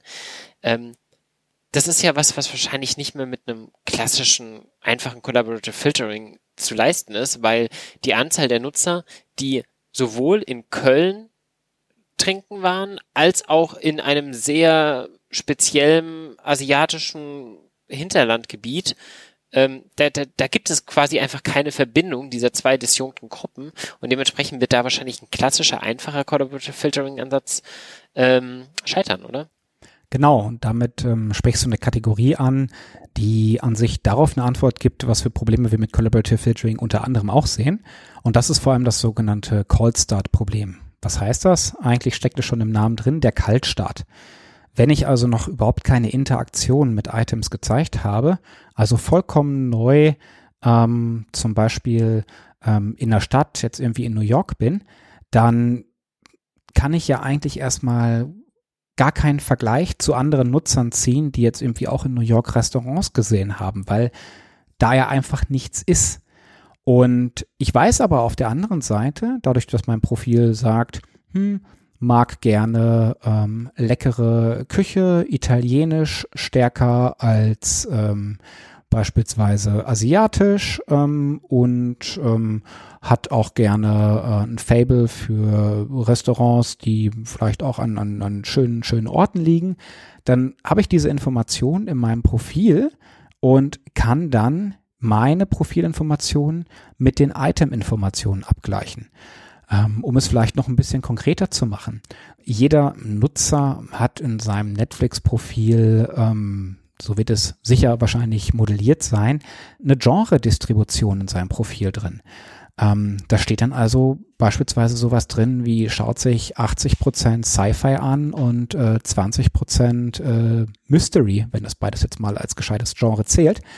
Ähm, wenn der dort ist, dann, dann, dann brauche ich dem wahrscheinlich kein, kein, kein Drama ähm, vorher, vorzuschlagen, ähm, auch wenn sich das kollaborativ ergeben kann. Und also da löst Content-basiertes, also wo ich tatsächlich Vergleiche auf Basis von Features, also von Attributen, die Nutzern und Items haben, Vergleiche, löst dieses Problem. Und so kann ich natürlich auch Kontext, also Zeit, einigermaßen diskretisiert oder Ort als ein solches Feature auffassen. Und dann kann man sich wieder auch der Matrix-Faktorisierung, um es in Anführungsstrichen einfach zu halten, bedienen. Und diese Matrix, die ja bisher in ihren Spalten nur die Items hat, nach rechts praktisch erweitern, um Ausprägungen von Kontexten und das zum Beispiel binär enkodieren. Also man kann sagen, a, ähm, beispielsweise die Tageszeit enkodierend in vormittags, nachmittags und abends, kann man dadurch feststellen, welche Nutzer interagieren eher abends mit welchen Restaurants und welche eher vormittags mit Restaurants. Ja, wahrscheinlich ein Klassiker. Die Leute gehen vormittags wahrscheinlich eher ins Café und abends wahrscheinlich eher ins Restaurant. Das kriege ich aber nicht mit, wenn ich das nicht so entsprechend in meiner Matrix oder hier als Kontext modelliert habe. Dann würde ich jemanden, der morgens frühs äh, nach einer Gelegenheit guckt, wahrscheinlich genauso gleichgewichtet den leckeren Italiener für die Pizza am Abend neben dem Kaffee für das leckere Frühstück am Morgen anbieten. Wenn ich aber weiß, er sucht morgens und das ist etwas, was morgens passt, dann setze ich natürlich das Kaffee nach oben. Das heißt, ich gucke einfach mir die verschiedenen Items an, die er eben genutzt hat und versuche dann einen Bezug zu verschiedenen Sachen zu finden. Also entweder nach dem Kontext abends, morgens, was ist das Nutzungspattern oder halt eben der hat hier folgende Restaurants gemacht. Was haben die denn alle gemeint? Ah ja, die bieten alle vegetarisches Bier an, äh, bieten alle vegetarisches Gute vegetarisches Bier. die bieten alle vegetarisches Essen an oder halt eben irgendwie gutes Craftbier und dementsprechend erkenne ich dann quasi nochmal abstrahiert von diesen Items ein Item Feature Craftbier und kann dann wieder gucken, ich bin wo in einem komplett anderen Kontext, was hat denn hier auch diese Ausprägung Craft Beer und kann dementsprechend dann wieder sagen, okay, die haben das, dann wird dir wahrscheinlich das gefallen. Genau, richtig. Also so kann ich letztlich aus den Attributen, die meine Items haben, kann ich mir Profile für Nutzer aufbauen.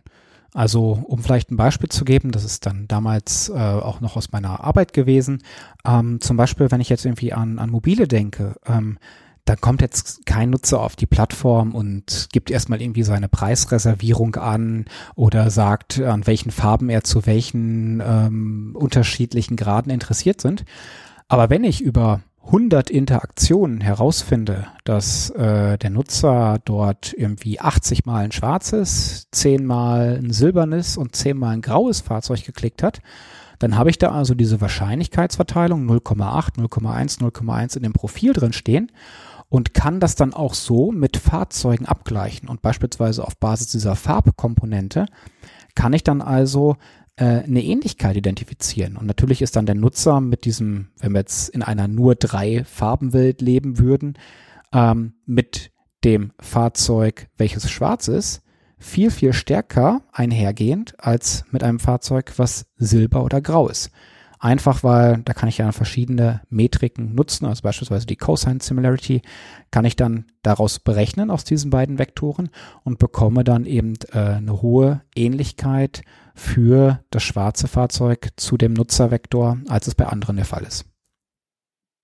Generell ist das ja, glaube ich, was, was häufig irgendwo passiert, auch in unserem Alltag. Ich stelle mir gerade vor, ähm, ich weiß auch nicht, warum ich immer auf diesen Finanzberaterbeispiel so rumreite, aber ich wechsle den jetzt, ich bin umgezogen, ich bin in eine neue Stadt gezogen, ich wechsle den, jetzt kennt der mein Profil nicht mehr, jetzt gäbe es normalerweise die Möglichkeit, dass die beiden sich entweder explizit austauschen und der eine dem anderen was sagt, aber ansonsten fängt der trotzdem, der neue Berater wahrscheinlich auch nicht ganz bei Null an, weil er quasi explizites Wissen aus seiner Erfahrung schon überträgt. Also er sieht mir an, ich bin männlich, ich bin 30 Jahre alt, dementsprechend weiß ich nicht, ähm, wird er sich wahrscheinlich weniger für ein klassisches Sparbuch irgendwie interessieren, sondern ähm, generell irgendwie für Aktien, weil das für Leute in dem Alter vielleicht typisch ist. Und obwohl er noch nie mit mir geredet hat. Und mhm. etwas entsprechendes werde ich ja auf so einer Plattform wahrscheinlich auch machen. Also auch wenn mhm. ich nicht weiß, dieser, dieser Nutzer ist komplett neu bei Spotify und er hat eben noch kein einziges Lied gehört. Aber ich weiß von ihm vielleicht schon, welche, weil er sich mit Facebook eingeloggt hat, welche Freunde er hat, wie alt er ist, ähm, was für ein Geschlecht er hat und welcher Stadt er wohnt.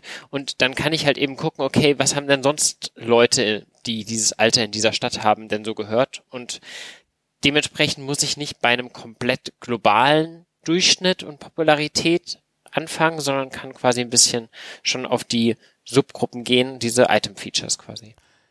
Genau, also du sprichst damit eigentlich einen Punkt an, der in der Personalisierung noch eine Stufe oder sogar zwei Stufen vor einer tatsächlich richtigen Personalisierung im Beispiel eines Recommender-Systems ist. Das heißt, wenn wir uns so die, ich unterteile eigentlich immer in drei Stufen unterscheiden. Dann gibt es erstmal den Zustand der Nicht-Personalisierung. Das kann zum Beispiel sein, hey, hier ist eine Hitliste. Ja, oder das sind gerade die 10 Most Trending TV-Shows äh, auf Netflix.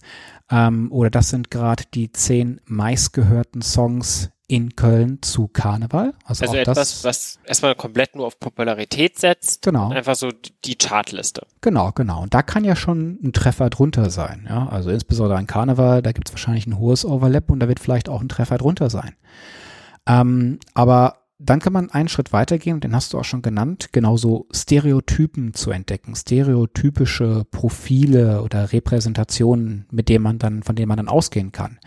Also da ist man dann so in dem Bereich des semi-personalisierten, ähm, wo es zum Beispiel ähm, auch ein, ein, ein Use-Case-Verfahren gibt, das nennt man dann Demographic Recommendations, wo man also einfach sagt, okay, ähm, ich habe hier demografische Merkmale, ähm, das kann Wohnort, Geschlecht, ähm, Gehalt etc. sein und habe dann die zugrunde liegende Annahme, dass sich die Menschen innerhalb dieser ähnlichen demografischen Gruppen auch ähnlich verhalten.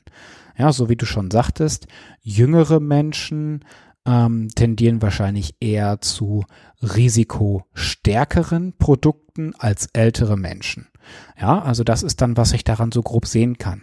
Aber es ist natürlich immer noch nicht, sag ich mal, so der heilige Gral, denn im heiligen Gral will ich eigentlich für jede Person genau das zeigen, was für sie persönlich das Wichtige ist. Und da hat auch Netflix mal ein schönes Beispiel gesagt. Es kann auf Grundlage dieser Interaktion dazu kommen, ähm, dass das Teenager-Mädchen aus den USA genau den gleichen Geschmack hat wie der 70-jährige Opa, der auf seiner Farm in Australien lebt. Und genau das zu erkennen und ohne eine demografische Gruppe, ohne Popularität, kriege ich halt nur hin, wenn ich da eben bei einem Recommender reingehe.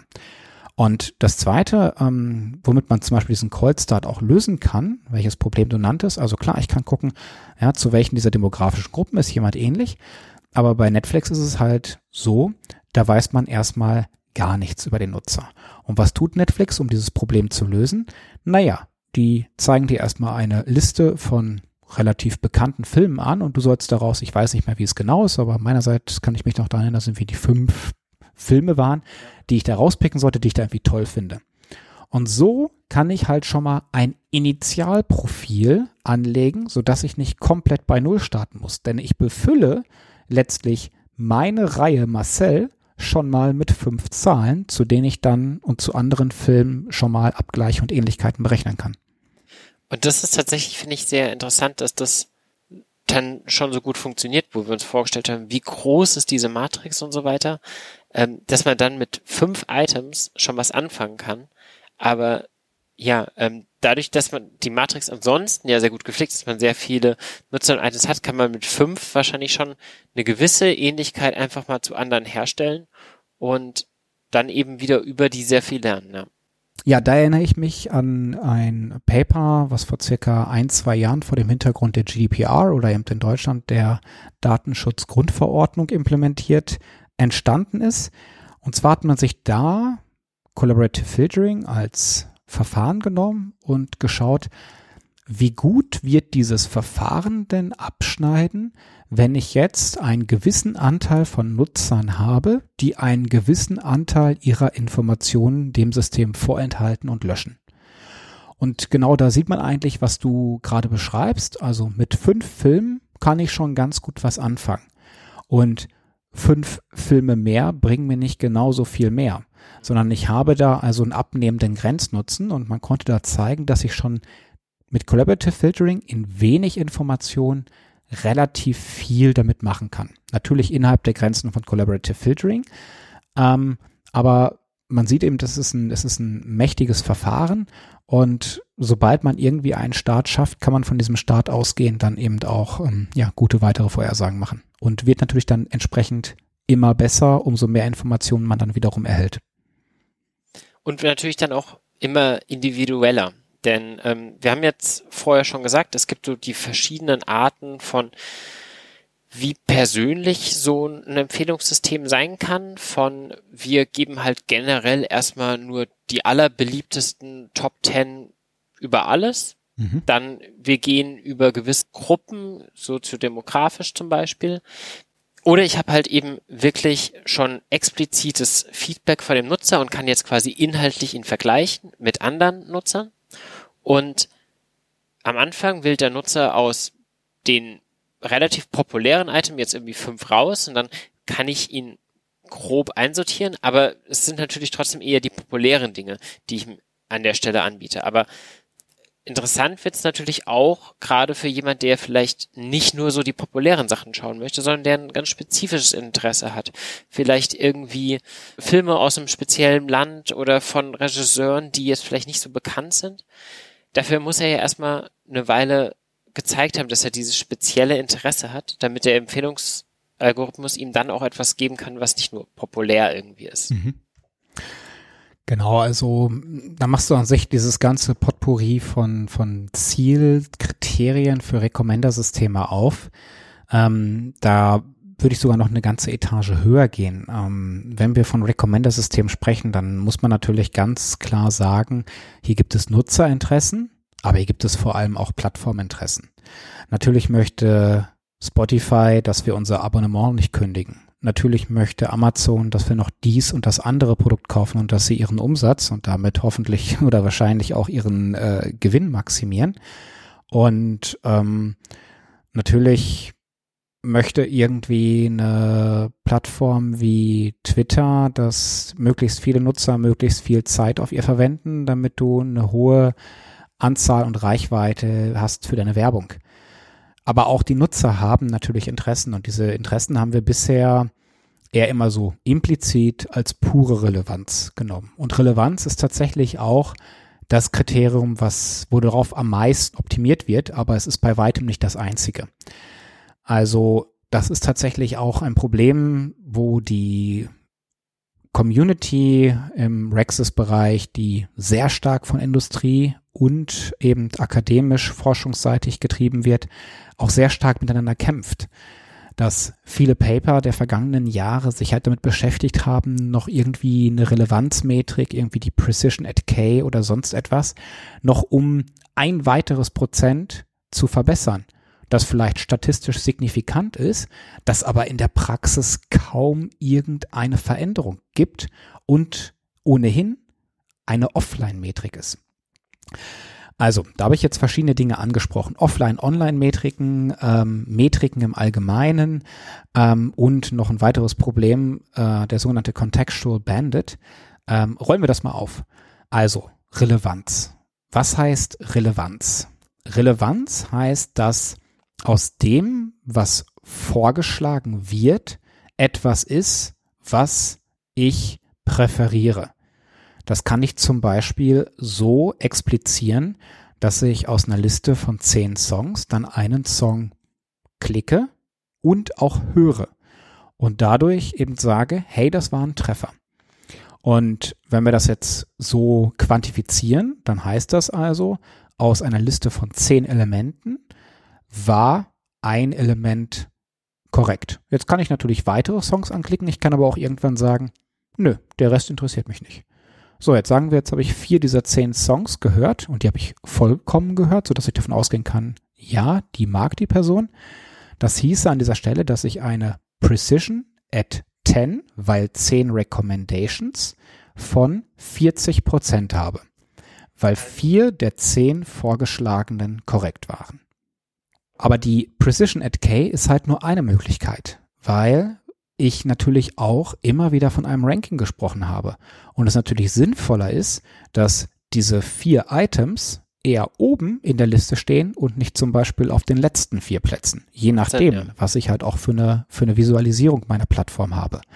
Da gibt es dann eben auch, also das ist eine Retrieval-Metrik, da gibt es dann zum Beispiel auch den Mean Reciprocal Rank als Ranking-Metrik wo ich dann aber nur für ein Item fragen kann, beispielsweise das erstgeklickte, an welcher Position meiner Liste steht denn das? Und dann will ich natürlich, dass das Item möglichst weit oben steht. Und also mit erstgeklickt meinst du jetzt nicht eben das oberste geklickte, sondern das Item, wo er halt draufgeklickt hat aus dieser Liste als erstes. Exakt, genau, genau. Also was ja ganz häufig der Fall ist, dass man auch vielleicht nur auf ein Item klickt. Richtig. Bei Filmen jetzt starte ich wahrscheinlich am Abend nicht zehn Filme. Genau.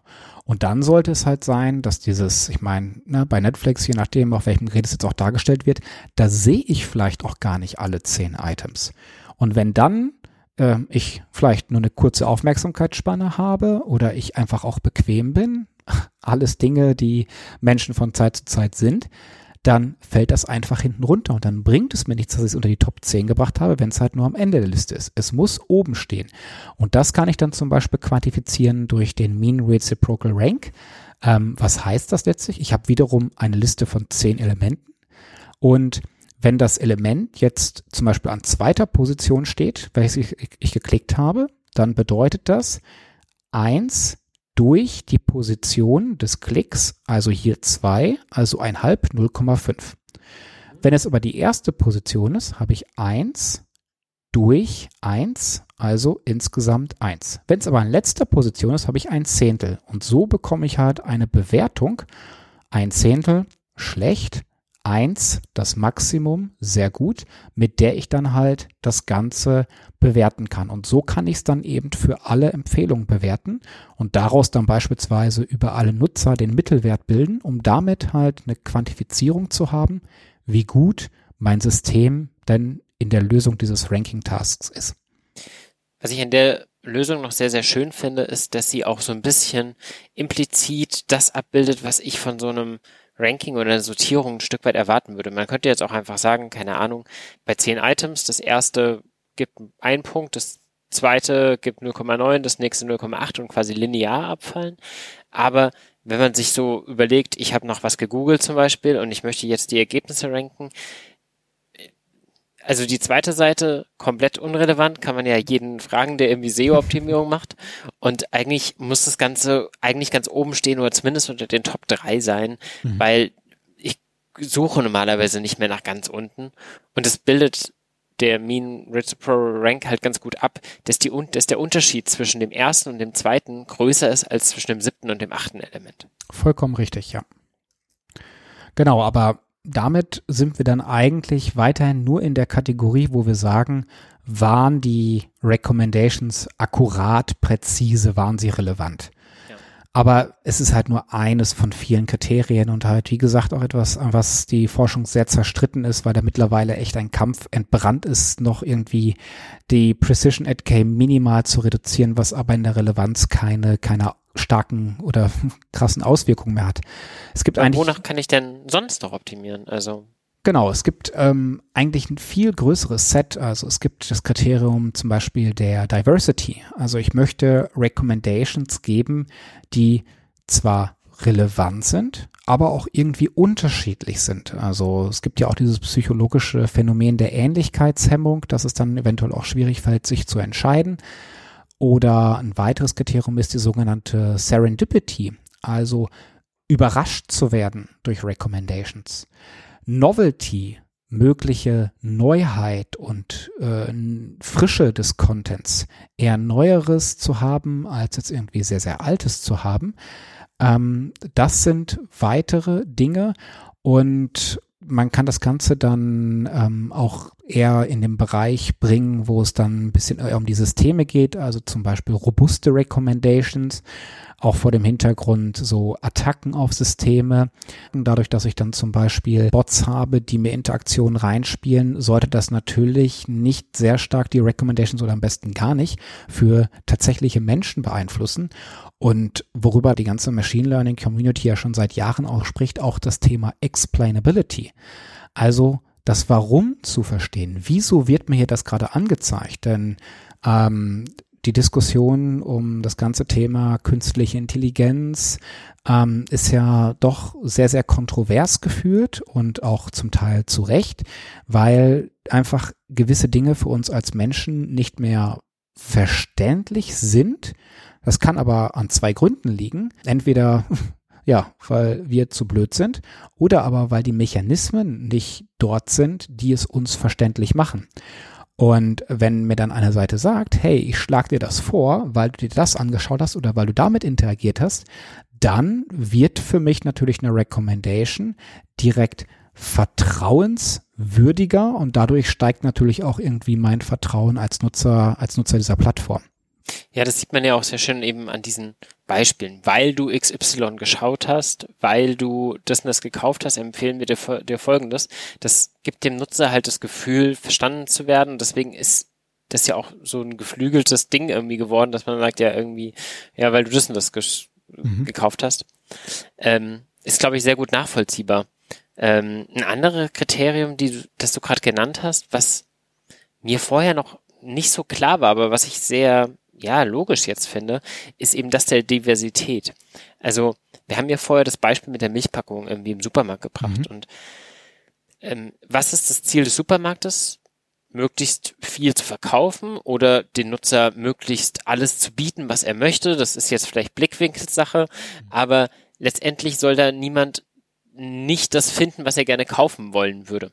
Und dementsprechend hilft es wahrscheinlich nicht, fünf verschiedene Milchpackungen in derselben Preiskategorie mit 3,5 Prozent Fett äh, Kuhmilch dahinzustellen, aber vielleicht fünf Milchpackungen, wovon eine Bio ist, wovon eine irgendwie sehr günstig ist, wovon eine Fett reduziert ist und eine vielleicht gar keine Kuhmilch, sondern Hafermilch und Sojamilch ist, so dass dann irgendwie auch die unterschiedlichen Gruppen an Menschen, was sie denn gerne trinken, quasi für das, was sie suchen, ein Produkt finden, aber dann eben auch nicht überhäuft werden mit der Auswahl und sich da nicht entscheiden können.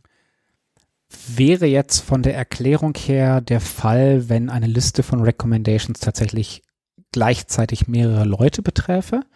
Von daher würde ich da nicht ganz mitgehen. Mhm. Ähm, es hat tatsächlich eher den Hintergrund, dass du für das für den Einzelnen oder die Einzelne, wenn du sie mit Recommendations konfrontierst, du die Möglichkeit hast, neuen Content zu explorieren und nicht in deiner, das muss man sehr in Anführungsstrichen halten, Filterblase bleibst. Ähm, also dieses ganze Filterbubble-Thema, das wird manchmal zu pauschal gesehen, als wenn einen da eine Plattform reintreibt. Das kann man auch wiederum kontrovers diskutieren. Zum Teil kann man auch den Standpunkt einnehmen, dass Leute schon mit ihrer eigenen Filterblase auf eine Plattform kommen und die dort eigentlich nur widerspiegeln. Aber das ist sicherlich Thema für einen ganz eigenständigen Podcast. Aber es geht darum, dass ich auch als Nutzer neuen Content explorieren will. Ich will mich nicht nur darauf verlassen, dass ich jetzt mal ein Mittagsgespräch führe und gucke, ah, hier gibt's was Neues und dann suche ich danach. Ich finde es ja dann auch nicht über die Recommendations, ja. sondern ich will, um auch so ein bisschen Spaß an der Plattform zu haben, und darum geht's ja auch der Plattform, nämlich User Retention, dass die also ihre Abonnements möglichst nicht kündigen, ähm, dass also der Nutzer es irgendwie auch cool findet, hey, ich habe dort irgendwie in meiner Liste ein Ding gefunden, ja, das hat mich erstmal jetzt nicht so richtig angesprochen, aber so ein bisschen interessant war es doch und klicke es dann an und erkenne halt plötzlich, wow, coole Sache, das war irgendwie ein Volltreffer. Also so Exploration gar nicht so, ich habe das erst verbunden mit dem Gedanken, wir müssen diese Matrix füllen, wir haben hier eine neue Serie, die hat noch keiner geklickt, spielen wir die mal ein paar Nutzern aus, damit wir mal sehen, zu wem passt die denn am ehesten, aber gar nicht mal so sehr aufgrund dessen, sondern einfach auch, um eben den Ausbruch aus dieser bekannten Filterbubble eben zu bieten, dass man nicht immer nur auch das Gleiche konsumiert und dann vielleicht irgendwie gelangweilt davon wird, mhm. weil es halt irgendwie immer so dasselbe ist. Ähm, ja, und dementsprechend in, in neue Gebiete des, dieser, dieser großen Landkarte an Content, die da irgendwie zur Verfügung steht, auch mal rüberschwappt und ähm, ja. Genau, richtig. Also ja. wir Menschen wollen halt von Zeit zu Zeit dann auch mal irgendwie was Neues erleben, sehen, ausprobieren, wie auch immer äh, und nicht dann immer irgendwie in der gleichen Ecke bleiben. Ja, vollkommen richtig. Ähm, ein Punkt, den ich auf jeden Fall noch, noch, noch ergänzen würde, also wir haben natürlich viel über das Thema Relevanz gesprochen, aber nichtsdestotrotz haben wir uns bisher mit all diesen Dingen in einer Ecke aufgehalten, die halt auch sehr umstritten ist, was die Forschung und Prototypen anbelangt. Und das ist dieser Dissens zwischen Online- und Offline-Recommendations. Also über, über alles, was wir jetzt bisher geredet haben, wie mache ich denn sowas? Ah, ich habe ja meine Testdaten, da gucke ich, wurde das dann äh, konsumiert oder nicht. Ich gucke mir eigentlich immer Offline-Daten an. Das ist aber ein großes Problem, weil auch ein Recommender, der sich irgendwie offline auf den Testdaten mit einer sehr guten Relevanzmetrik als aussichtsreich zeigt, in der Praxis nicht unbedingt gut sein muss. Weshalb, wenn man also jetzt tatsächlich dann wiederum ein bisschen stärker an die Praxis denkt und wie mache ich denn sowas ähm, und wie setze ich das denn um, natürlich auch das ganze Thema Online-Evaluation, also am prominentesten durch AB-Tests, eine sehr große Rolle spielt und auch, ja, gepusht wird, wie man so etwas vielleicht auch wiederum simulieren kann durch eben die dort forschenden Unternehmen und durch die, durch die forschenden Institutionen.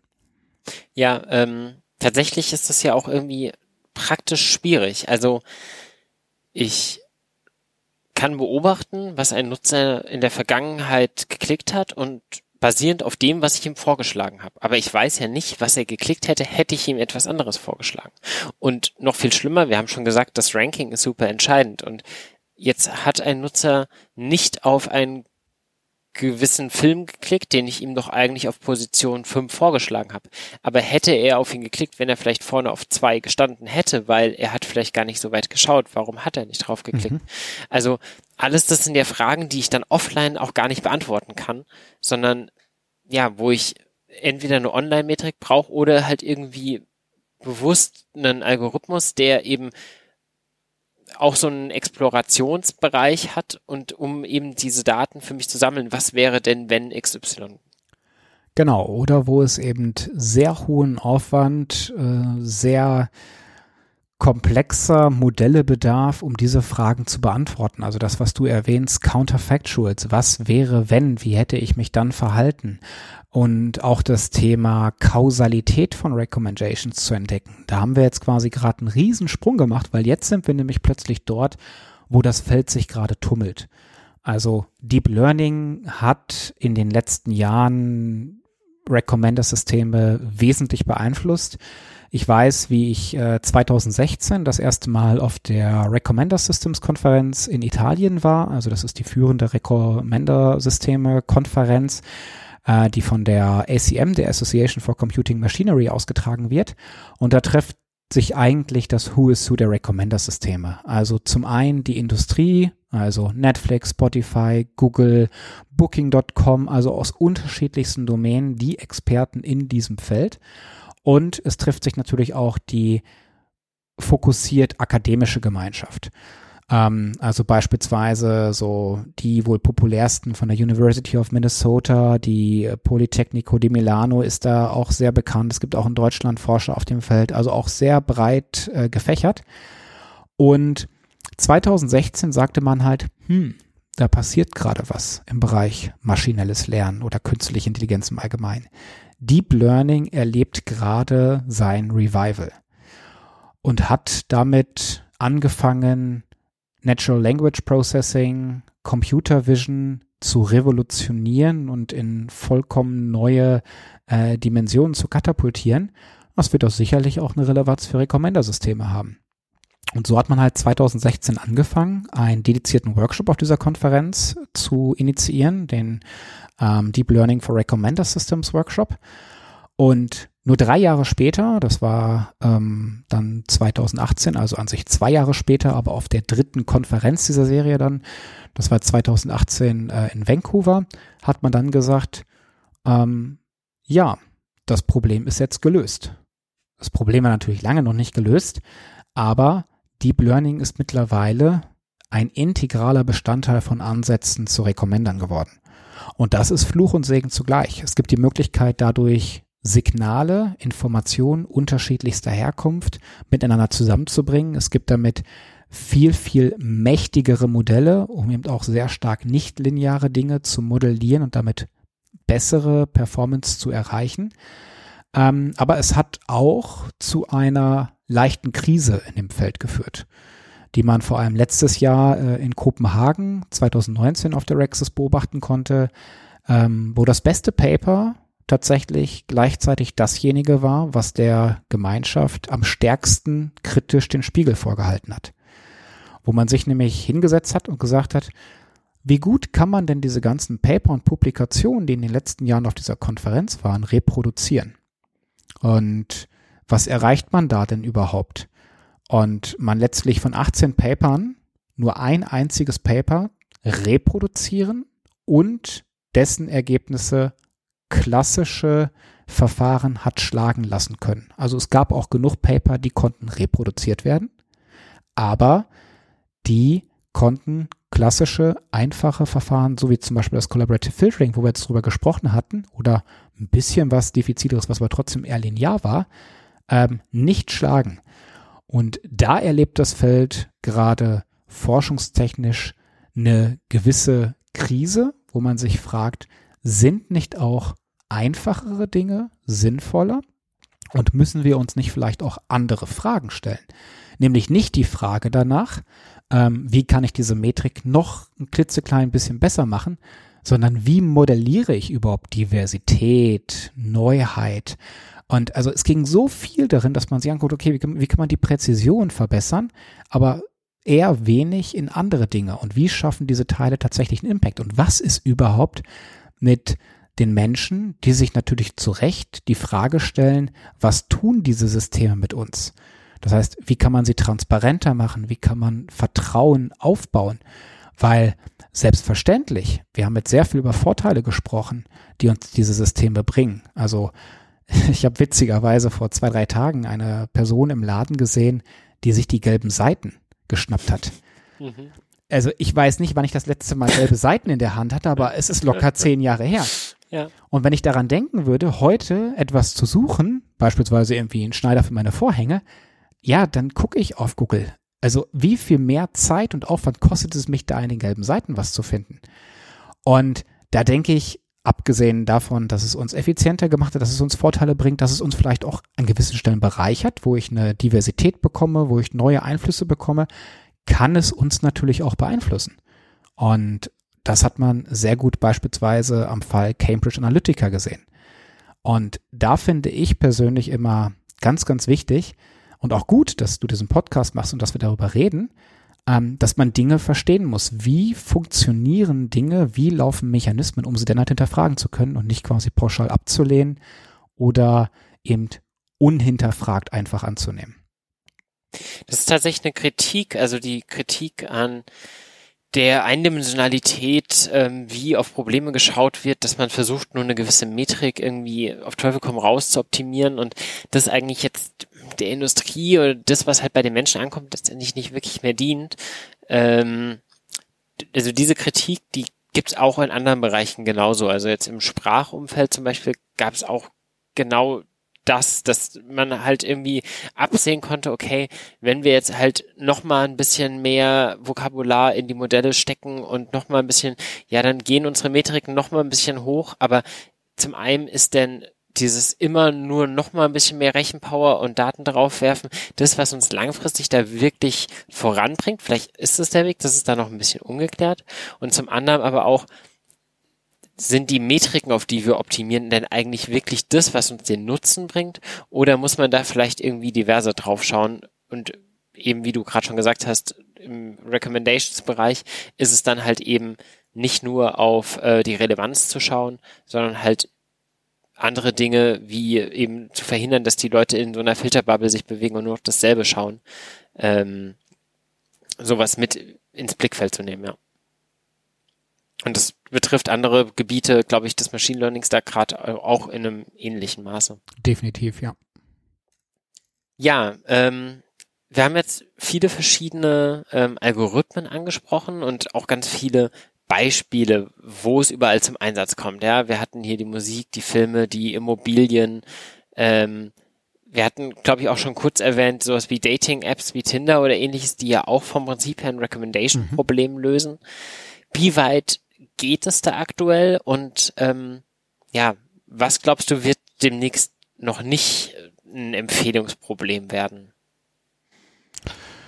Schwierig zu sagen. Also ich habe das Gefühl, ähm, wenn ich mit manchen Personen manchmal rede, dann wird es relativ schnell vielleicht in so ein Recommender-Problem reingepresst, ähm, wo es gar nicht notwendig ist oder wo sich einfach andere Lösungsverfahren besser für anbieten.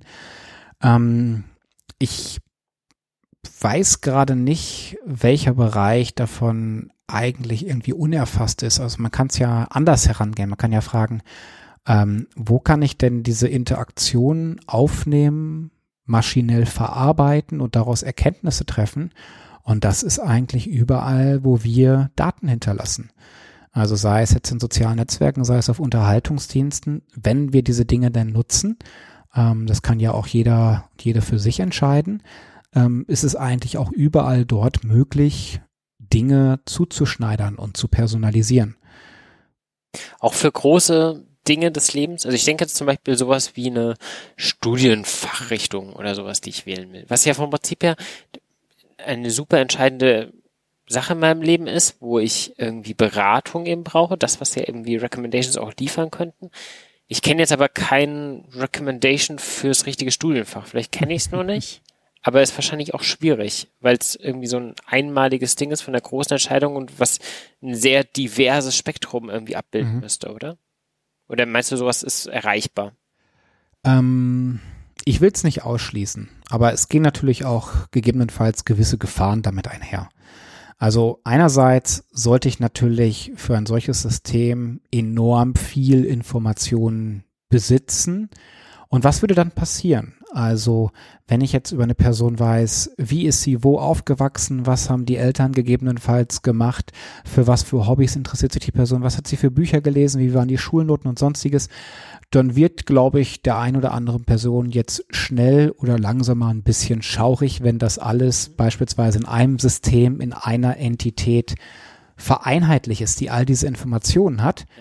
Und dann ist die Frage, ähm, ja, kann ich, auch wenn das, was da vielleicht plausibel wäre, sollte das jetzt eine Person tun, also zu was würde so etwas führen, dass dann je nachdem, wie das System seine Parameter setzt, jetzt alle Leute ähm, Informatik studieren, ähm, halte ich, glaube ich, für nicht gesund. Also auch wenn ich Informatik und das Feld mag, ähm, halte ich Gesellschaftswissenschaftler, Mediziner, Lehrer, aber auch äh, Friseure, ähm, Friseurinnen, Kassiererinnen für genauso sinnvoll und wichtig äh, für die Gesellschaft, für das Wirtschaftsleben.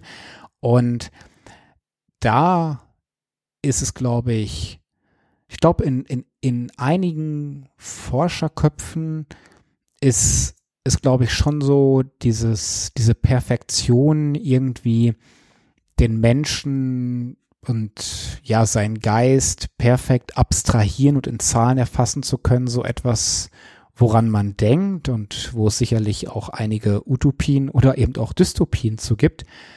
Ähm, ich persönlich halte es für schwierig, aber ähm, wir reden auch alle darüber, dass wir vielleicht irgendwann noch den Punkt ähm, erreichen werden, an dem gegebenenfalls äh, wir eine generelle künstliche Intelligenz haben werden ähm, und vielleicht auch eine haben werden, die eben es schafft, intelligenter als der Mensch zu werden.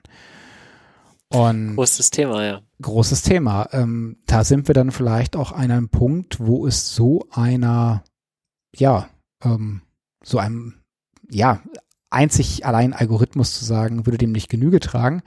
Ähm, aber so einem System beispielsweise, wo es näher daran liegt, aber trotzdem muss man sich weiter in die Frage zu stellen, was zeichnet uns denn aus, wenn wir alles nur noch vorgefertigt bekommen und uns nach irgendeinem Plan verhalten. Also ich fände das auch, wenn ich eine gewisse Faszination für Technologien, für Algorithmen hege, für dennoch ein bisschen beängstigend, wenn mir jetzt quasi alles nur noch vorgehen wird, weil was ist dann das Leben noch, wenn es nicht diese Spontanität oder die auch das, das, das Empfinden zu gibt, ich treffe als Mensch immer noch selbst die Entscheidung und keine Maschine für mich.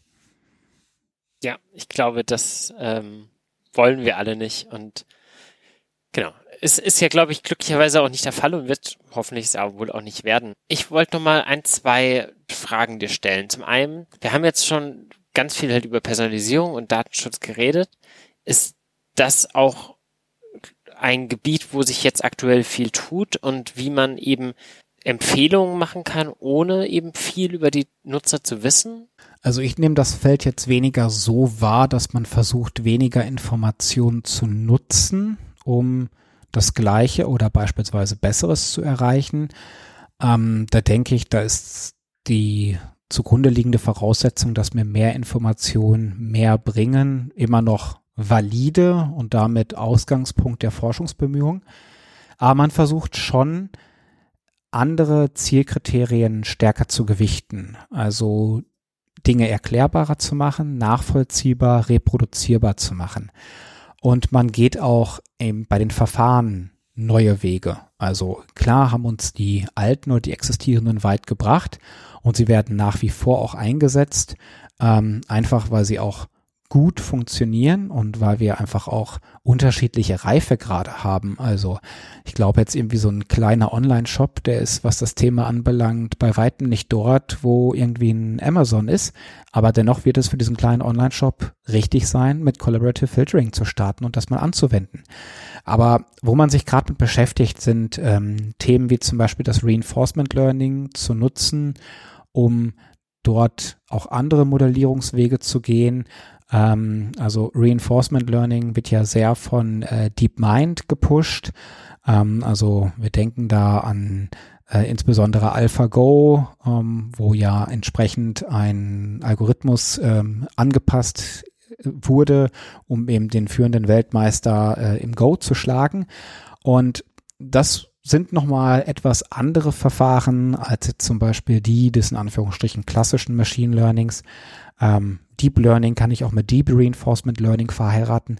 Aber da entsteht gerade etwas. Ähm, es wird gerade versucht, ähm, genau aus diesem Grund, dass Offline-Evaluation mir meistens nicht die Antwort gibt, die ich haben will, von der ich quasi dann auf Online ähm, ja ähm, Schlussfolgern kann, wird gerade auch geschaut, Simulationen zu bauen, also es gab da auch ein Paper von, von, von Google, RecSim, so hieß das, die mich in die Lage versetzen, Reinforcement Learning Agenten darin zu trainieren und dadurch dann sogenannte Policies, also Entscheidungsrichtlinien zu bekommen, die eben dann doch besser reales Verhalten darstellen.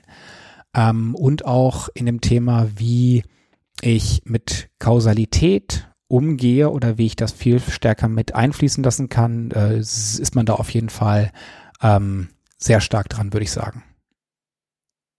Also nicht die Datensparsamkeit selbst irgendwie in den Vordergrund zu stellen, sondern mehr die Erklärbarkeit und mit neuen Methodiken zu versuchen, auch dieses Online-Verhalten zum Beispiel abzubilden durch selbstlernende Reinforcement-Algorithmen und mhm. Wir haben jetzt auch ganz, ganz viel über theoretische Ansätze, über Algorithmen geredet, wie sie prinzipiell umgesetzt werden. Wenn ich jetzt tatsächlich praktisch sowas umsetzen möchte und ich möchte einen Empfehlungsdienst bauen für, weiß ich nicht, ich brauche dafür erstmal meine ganzen Daten, aber wenn ich selber zum Beispiel jetzt mir nochmal die Netflix-Challenge vornehmen wollen würde und mich damit auseinandersetzen wollen würde, wie würde ich das da angehen? Gibt es da auch ähnlich wie im, im Bereich klassisches Machine Learning vorgefertigte Frameworks und so weiter, die ich da einsetze. Wahrscheinlich sind die Sprachen auch Python ähm, basiert wie, wie mit sonstigen Machine Learning, oder? Da kann ich mir zum Glück erstmal gleich den Schweiß von der Stirn tupfen, weil was das Thema Infrastruktur und Architekturen anbelangt, du da sicherlich schon weitaus kompetentere Personen in deinen anderen Podcast-Folgen äh, gehabt hattest als mich. Aber deswegen bin ich ja auch Data Scientist, äh, weil ich mich dann da vielleicht auch ein bisschen mehr damit austobe. Ja, also gibt es, ähm, ich bin auch mit, mit Python unterwegs. Also klar, wenn man jetzt irgendwie den Deep Learning Bereich nennt, nutzt man also die klassischen Deep Learning Libraries wie Py, ach, PyTorch oder TensorFlow. Ähm, und wenn du jetzt ganz konkret sagst, okay, ich habe hier dieses Datenset mit den einer Million Ratings, es gibt auch kleinere, 100 Millionen Ratings, es gibt auch kleinere Datensätze, wie zum Beispiel von der Group Lens Forschungsgruppe in der University of Minnesota. Das ist so echt eine der führenden Forschungsgruppen auf der Welt und die haben den sogenannten Movie Lens Datensatz. Da kann ich auch schon mit einem Datensatz starten, der nur 100.000 oder eine Million Ratings hat so dass ich auch viel, viel schneller mal iterieren und Erkenntnisse sammeln kann. Also da würde ich jetzt nicht jedem anfangen oder raten, mit dem Netflix-Datensatz zu starten. Dann kann das ein bisschen dauern, bis man die ersten Erkenntnisse hat. Das heißt, ruhig mal ähm, nach Grouplands schauen, aber wir packen das ja später dann auch in die Links rein. Ähm, und dann gibt es eine sehr schöne Library, die hat auch ein Kollege da aus dem Kreis der ähm, Rexus-Konferenz ähm, geschrieben. Die ist von dem Marcy Cooler und die heißt LightFM. Und LightFM steht für nichts anderes als eben Light Factorization Machine und die Faktorisierungsmaschine. Wir hatten es ja auch schon mit Matrix-Faktorisierung. ähm, wurde also da implementiert in Python, äh, drunter liegend mit C++, sodass das Ganze auch einigermaßen fix läuft. Und da kann ich tatsächlich echt in drei, vier Zeilen einfach mal ähm, eine, eine Matrix reingeben, ähm, sagen, okay, trainier das Ganze, nimm den BPR-Algorithmus, Bayesian Personalized Ranking, wovon wir zuvor gesprochen haben, und gib mir mal die Precision at 10 auf diesem Testdatensatz.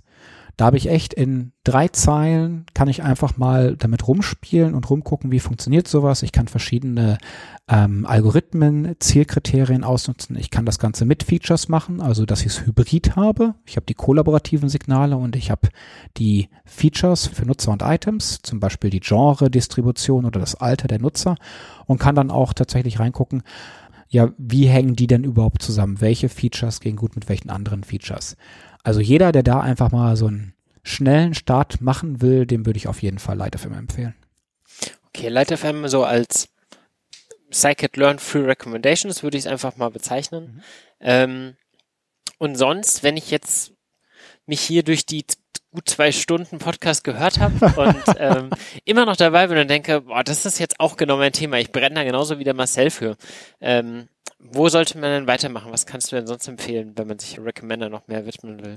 Ja, also ich bin tatsächlich selbst überrascht, wie tief man sich da rein steigern kann und wie viel es dann noch mehr gibt. Also klar würde ich jetzt irgendwie sagen, Paper lesen, aber wenn man mit dem Thema erstmal anfangen will, wie habe ich damals gestartet? Äh, es gab von dieser besagten Grouplands Forschungsgruppe einen exzellenten Online-Kurs auf Coursera.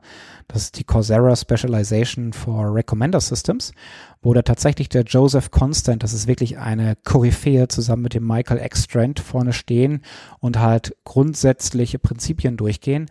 Und muss ich auch sagen, ähm, beides sehr, sehr ähm, coole Typen. Ich weiß noch, wie ich in Vancouver zu dem Joseph Constant hingegangen bin, an dessen Tisch beim Bankett und sagte so, Vielen, vielen Dank. Ich hätte nie gedacht, dass ich hier mal hinkomme, dass ich mich so sehr in dieses Feld vertiefe. Aber der Start mit eurem Kurs war einfach exzellent. Er war fast schon ein bisschen, ja, zurückhaltend, weil er, glaube ich, so über dieses Feedback erstaunt war oder ich ihn da wirklich ein bisschen überwältigt habe. Aber ich würde an erster Stelle sagen, diesen Kurs machen, der fängt echt mit ganz einfachen Dingen an, ist didaktisch wunderbar aufgebaut, ähm, versteht man super auch wenn die Folien ein bisschen altbacken sind, aber darauf kommt es ja auch nicht an, sondern auf das, wie erklärt wird und das wird wirklich sehr gut erklärt. Und ansonsten gibt es da das Recommender Systems Handbook. Ist tatsächlich ein 1000 Seiten Schinken und ein Kompendium verschiedener Artikel aus Praxis und Industrie. Äh, immer wieder ein sehr gutes Nachschlagewerk. Also auch ich gebe zu, ich habe das Ding noch nicht vollständig durchgelesen. Aber ähm, ich kann mir vorstellen, statt abends ein paar Seiten in einem Roman zu lesen, könnte man darin auch zehn Seiten lesen, weil es ist wirklich gut geschrieben. Man kann immer wieder sich ein bisschen was anlesen. Und es ist auch einfach ein gutes Nachschlagewerk. Also für den Einstieg Coursera, die Specialization on Recommender Systems, wer es tatsächlich als Wälzer mag, das Recommender Systems Handbook und dann ACM Rexus Conference reinschauen, die aktuellen Paper sich angucken. Es gibt auch ähm, Listen, ich habe da auch Blogposts zugeschrieben, ähm, wo einfach mal die Top-Paper drin sind, die eigentlich so jeder kennen müsste. Die lesen sich zum Teil auch sehr gut, also wo so Collaborative Filtering erklärt wird. Ähm, und das dann halt immer weiter treiben und vor allem Fragen austauschen und ausprobieren. Klingt sehr, sehr gut. Ja, die sehr ausführliche Linkliste von dir packen wir auf jeden Fall in die Show Notes. Ähm, du hast ja selbst auch noch einen kleinen Recommendation-Kurs entwickelt, wo man ja auch dir sonst schreiben kann. Stimmt. Ähm, wenn man da wer sagt, bei uns in der Firma hätten wir da wirklich Interesse an einem Kurs. Und ja, gibt es denn für die Rexes dieses Jahr schon eine Challenge, die raus ist? Tatsächlich, ja. Also nachdem es damals Netflix den Netflix Prize gab, hat die Recommender Systems Community ein Jahr später, 2007, begonnen, jährlich eben die Recommender Systems Konferenz abzuhalten. Letztes Jahr mit über 900 Teilnehmern, viel Industrie, coolen Partys, viel Input, echt cool für eine Akademikerkonferenz. Und ja, man hat halt auch irgendwann angefangen, ähm, einen eigenen Wettbewerb auszuloben. Der wurde letztes Jahr von Trivago gemacht. Dieses Jahr weiß ich es tatsächlich gar nicht, wer dieses Jahr die Rexus Challenge austrägt, aber es ist meistens halt ein Unternehmen. Einfach mal reinschauen, also auf der Seite der Rexus die Rexes Challenge anklicken und dann kommt man da drauf. Wird aber sehr wahrscheinlich auch gerade schon zu ihrem Ende zulaufen. Aber ansonsten, wer erstmal mit dem Handbook und dem Kurs gut bedient ist, soll sich das für nächstes Frühjahr merken. Und dann sieht man sich vielleicht auch wieder persönlich, denn nächstes Jahr geht es dann hoffentlich wieder präsent nach Amsterdam zur 15. ACM Recommender Systems Konferenz. Ja, schön. Dann hoffe ich, dass falls da jemand wirklich hingeht, ähm, er dir schreibt. und bedanke mich bei dir ganz herzlich für die sehr ausführlichen Erklärungen. Ich habe auch wirklich nochmal einiges besser verstanden jetzt von Recommendations. Ich danke und, dir. Ja, ich hoffe, euch hat's auch gefallen. Dann sehr gerne eine Bewertung dalassen in iTunes oder ähnlichem. Und genau, ich hoffe, wir hören uns bald zur nächsten Folge. Ciao. Ciao.